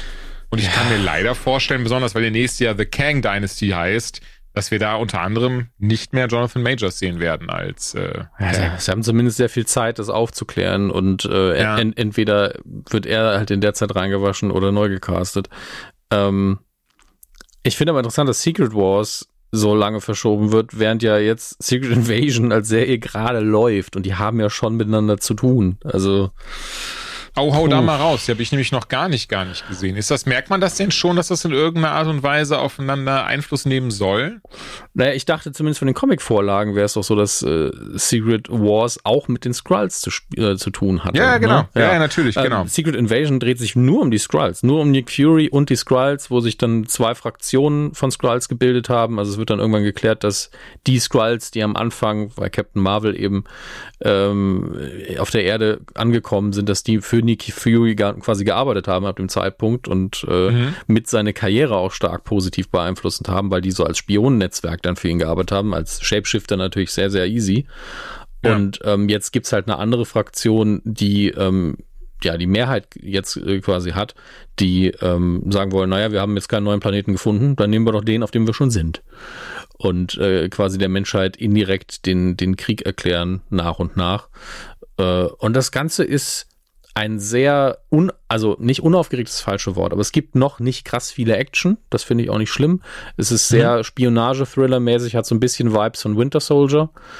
Ähm, und es ist eine sehr krasse Nick Fury One-Man-Show. Man merkt schon, dass Samuel okay. L. Jackson da auch mitproduziert hat und äh, seine Figur da wirklich im Vordergrund steht. Aber die anderen Darsteller, ich vergesse mal, wie der von Talos heißt, der ist aber auch enorm gut. Ben Mendelssohn? Genau, also der, der kann hier nochmal ein paar Momenten richtig, richtig gut spielen. Also es ist wirklich eine sehr, äh, in der Hinsicht reduzierte Sache, aber es sind halt auch Spione, ne? Also die, die wollen halt auch nicht, dass ständig alles in die Luft fliegt.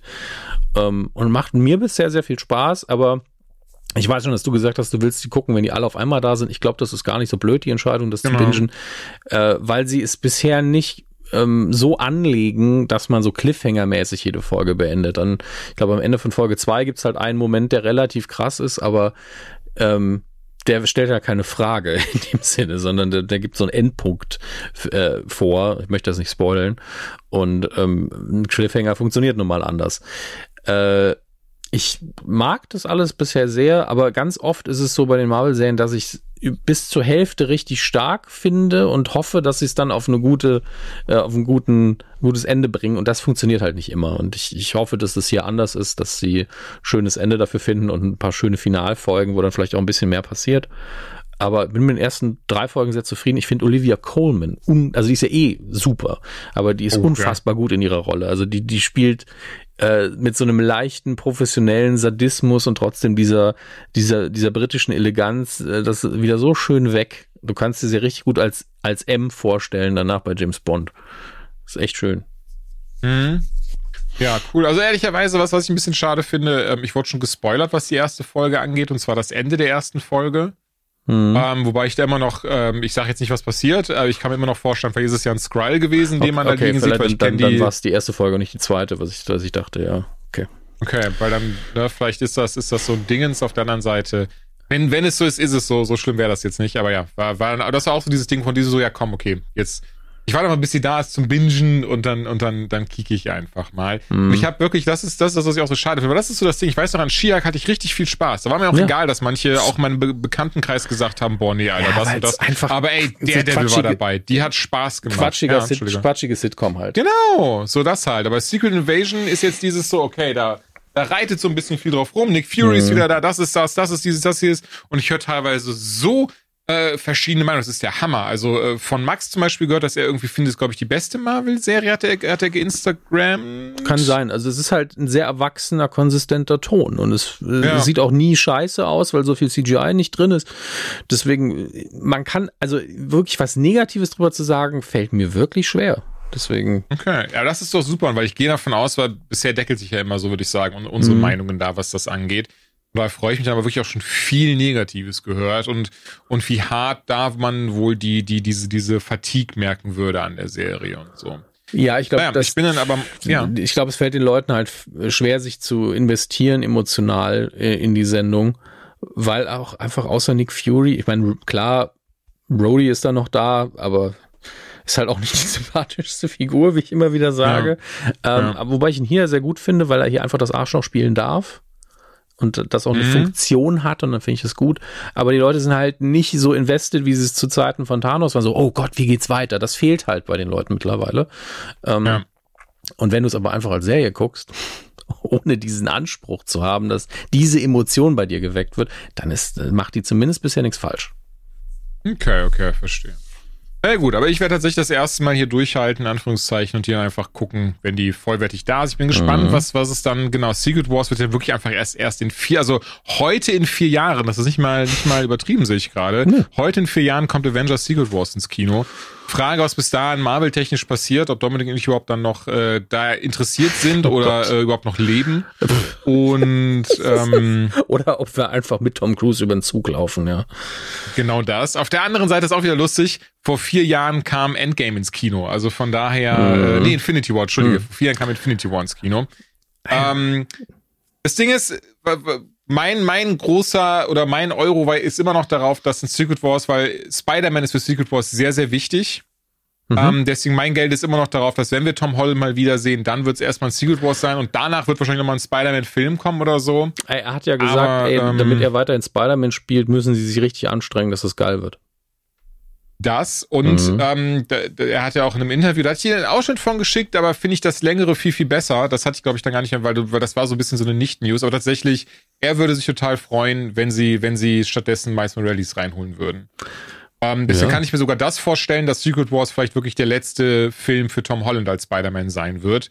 Ähm, auch das würde ich ihm tatsächlich gönnen. Und apropos, ähm, ich möchte das gar nicht so krass abkürzen, aber ehrlicherweise, äh, Aufnahme ist jetzt gerade äh, tagsüber und ich habe gleich noch, ein, ich habe noch ein paar Meetings heute. Hm, aber völlig okay. Zwei Serienempfehlungen möchte ich noch raus. Wir sind eh noch nicht fertig. Wir quatschen dann in, in Fülle darüber, wenn die, wenn die gelaufen sind. Kann mir ja. gut vorstellen, dass die durch sind, bis wenn wir das nächste Mal aufnehmen. Und zwar einmal The Crowded Room. Da hat nämlich Tom Holland auch die Hauptrolle und geht eben darum, dass er zusammen mit einer ähm, jungen Dame, die er noch gar nicht so lange kennt, ihn aber die ganze Zeit belabert ähm, ihn dazu überredet, eine andere Person mit einer Waffe zu bedrohen, mitten auf dem 30 Rockefeller Plaza Hauptplatz. Und das natürlich richtig krass in die Hose für ihn geht. Also er will mhm. die Person noch nicht umbringen, sondern Ey Mann, einfach was Ist aus, was ist aus Liz Lemon geworden, ne? Also... Ja, ja, so ein bisschen. Ähm, spielt uns in den 60ern die Serie. Ach so, okay. Und von das war wahrscheinlich auch eine wichtige Info. Und von da erfahren wir dann eben eben die seine die Story von Danny Danny Sullivan, ähm, wie er überhaupt da reingeraten ist, was er für eine Beschiss. Also übrigens ganz wichtig, es ist eine sehr düstere Serie. Okay. Die ist wirklich sehr, Läuft. sehr düster, sehr bedrückend. Läuft auf Apple TV. Ja. Ähm, Finde ich sehr, sehr. Das ist übrigens eh ähm, Apple TV bisher der, der, der, der Streamdienst, der gerne so bleiben darf. Relativ geringe Ausverhältnisse. Mittlerweile haben die auch recht viel. Ja, mittlerweile lohnt ähm, sich auf jeden Fall, das Abo zu machen. Aber alles, was sie selber produzieren, hat einen hohen Qualitätsstandard, ja. Bisher. Also ich hatte auch, auch Hijack, das ist die andere Serie, mhm. ähm, die ich empfehlen möchte. Iris Elba in der Hauptrolle ähm, wo es darum, ohne Scheiß, ich kann übrigens sowas, habe ich schon mal erzählt, kann sowas ganz schlecht gucken. Ich kann mir auch auf YouTube nicht so diese, diese dummen, ich, ich raff auch gar nicht den, den Appeal dahinter, aber darum geht es nicht. Ich muss nicht alles raffen, nur weil andere Menschen das mögen. Aber diese Dashcam-Videos und so und Zeug mit Unfällen und so, wo so richtig dumme Sachen dabei sind. Ich, ich muss sagen, erste Folge Hijack habe ich auch richtig gemerkt, wie das so reingekickt hat. Und ich merke so das nächste Mal, wenn ich fliege, muss ich ganz dringend diese Serie vergessen haben, weil es eben darum geht, dass da, dass da sechs Leute plötzlich halt ein ganzes Flugzeug als Geisel nehmen. Mhm. Ähm, und keiner weiß auch so richtig, warum und das natürlich auch sehr brutal vonstatten geht. Ich glaube, du hast ja auch gesehen, die Serie. Ja, ja, ich bin und da auf, auf, dem aktuellen Stand und finde es okay. auch sehr smart erzählt, weil wir eben noch nicht so viel oh, ja. wissen und ähm, sehr, sehr gut erzählt. Sehr viele offene Fragen drin sind, aber schon Tatsachen geschaffen worden sind. Fällt mir auch sehr, sehr gut. Und ich, ich verstehe, was du sagst. Ich gucke mir diese Videos auch nur sehr selten an. Gibt so, gibt aber diese Videos, wo ich, es gibt dieses eine, ich glaube, es ist aus Russland, wo ein Typ an ja. der Tankstelle steht, tankt sein Auto und dann siehst du, wie er so casual einen Schritt nach vorne macht, damit er zwischen den Zapfsäulen steht und eine Sekunde danach crasht einfach ein LKW in sein Auto. Ach, also er hat das Auto halt, hat den LKW halt kommen sehen und war so, äh, dann gehe ich mal besser mal einen Schritt nach vorne. Völlig entspannt. Gott, oh Gott. Wahrscheinlich, weil sowas einfach öfter schon passiert ist oder so. Aber ja, bin ich bei dir. Deswegen die beiden Serien, dicke Empfehlung, beide auf Apple TV. Bisher sowieso, was ich, was ich auf Apple TV gesehen habe, nichts dabei gewesen, wo ich sage, oh, das kann ich nicht empfehlen. Mhm. Oder das ist irgendwie, ähm, klar, hier, wie heißt das? The Night, nee, The Night Party oder so? Scheiße. Ähm, da ist äh, äh, hier der Dude die Hauptrolle, der bei Ted Lasso den ähm, nigerianischen ähm, reichen Dude spielt. Jetzt okay, ganz kurz, wie die Serie heißt. Habe ich aber auch noch nicht gesehen. Ich mag den Schauspieler zwar sehr, aber das habe ich noch nicht ja. geguckt. Lass mich ganz schnell es gibt gucken, eh wie sie ganz, ganz viele Sachen, die ich da noch nachholen muss. For All Mankind. Ja, Severance soll ja richtig gut Severance sein. Ist, ist sehr gut, das habe ich gesehen. Silo. Also da gibt's noch echt Cyber viel, was soll ich auch richtig muss. geil sein. Oh, hast du, hast du The Last Thing He, he Said gesehen? Nee, ich habe Die möchte ich tatsächlich auch sehr empfehlen. die Und, war richtig, ähm, richtig gut. Big Door Prize habe ich noch gesehen, die erste Staffel ist auch sehr gut. Also es ist wirklich Morning egal, Show soll auch richtig, richtig gut sein. Ja, es ist echt spannend. Also das scheint richtig, richtig, die scheinen richtig hochwertige Sachen zu produzieren. Ja. Mann, aber ich finde halt auf Anhieb auch gerade nicht die Serie, die ich meinte, obwohl da, da, haben wir jetzt auch eine zweite Staffel von. Bist du sicher, dass es Apple TV angekündigt. Ja, ja, 100% tatsächlich. Es ist eine Apple-Serie. Warte, ähm, La Inu. Oh, Hijack noch wichtiger Hinweis. Das fand ich sehr, sehr spannend. Mhm. Ähm, das ist ein bisschen wie 24. Das habe ich dann erst bei, jetzt bei der Ja. dritten Folge gerafft. Aber es ist immer eine Stunde, die wir da quasi gucken. Also Ja, wir, wir, wir erleben das in Echtzeit. Ja, So, The After Party, genau, ist ein Apple TV Original. Das war die erste Serie, die ich gesagt, die fand ich lustig. okay. Die ist jetzt kein Überflieger, das ist jetzt nicht, das ist jetzt nicht auf, auf Ebene Ted Lasso, Shrinking Mhm. oder sowas. Aber die ist lustig und die kann ich auch empfehlen. Oh, und Platonic habe ich Ja, gesehen. ich auch. Also, wir gucken auch einfach viel zu viel Zeug, ey. Wir gucken Ähm, viel zu viel Zeug. Ja, aber es ist, ja. es ist mein Job, Leute. Gestern wieder dieses Gespräch geführt. Und was machst du beruflich? Und ich so, ah. Das ist, da fühle ich, Fernsehen. da fühle ich mich immer so ein bisschen wie Stan Lee damals auf den Cocktailpartys, wo ich war da immer ja, ich äh, bin Schriftsteller. Okay, was für Bücher denn? ja, äh, so Kinderbücher. Hm, Was denn genau? Ja, Comics.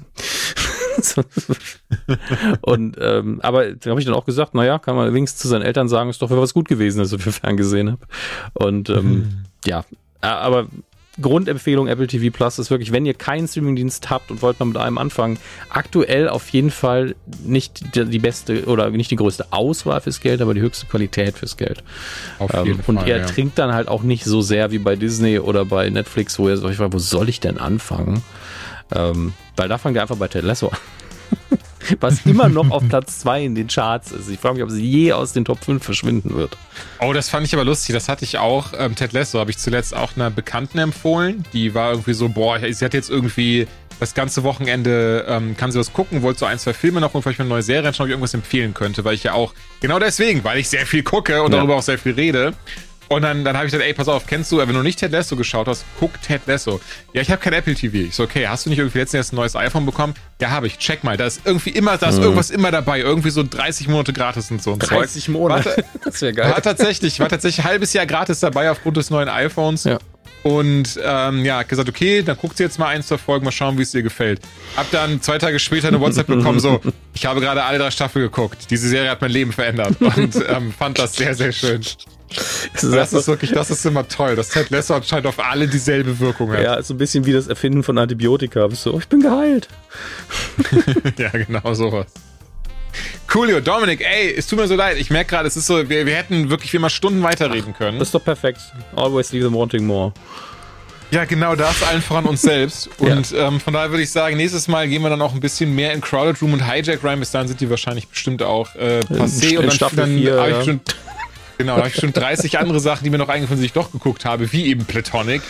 Oder aber auch äh, die andere Serie, die ich jetzt schon wieder vergessen habe, wie wir gerade gesagt haben. Und ähm, ja, ey, ihr Lieben, ganz lieben Dank, dass ihr immer noch dabei seid, dass ihr uns zuhört. Das war 99D. Irgendwann, äh, ja, Ja. ich glaube, wir können uns so bis 99, also wir können es 26, wir können es noch 22 Folgen genau so äh, durchnummerieren und dann müssen wir aber irgendwann die 100 Dann kommen wir einfach in die Umlaute. Dann haben wir nochmal vier mehr. Die 99, äh. So, auf, ich werde für die 100 oder nee, weißt du was, die, die erzähle ich Nix, dir gleich. nix ankündigen, genau. Genau. Ähm, bis dann, uns hat Spaß gemacht. Wir hören uns möglichst bald wieder. Tschüss. Ciao.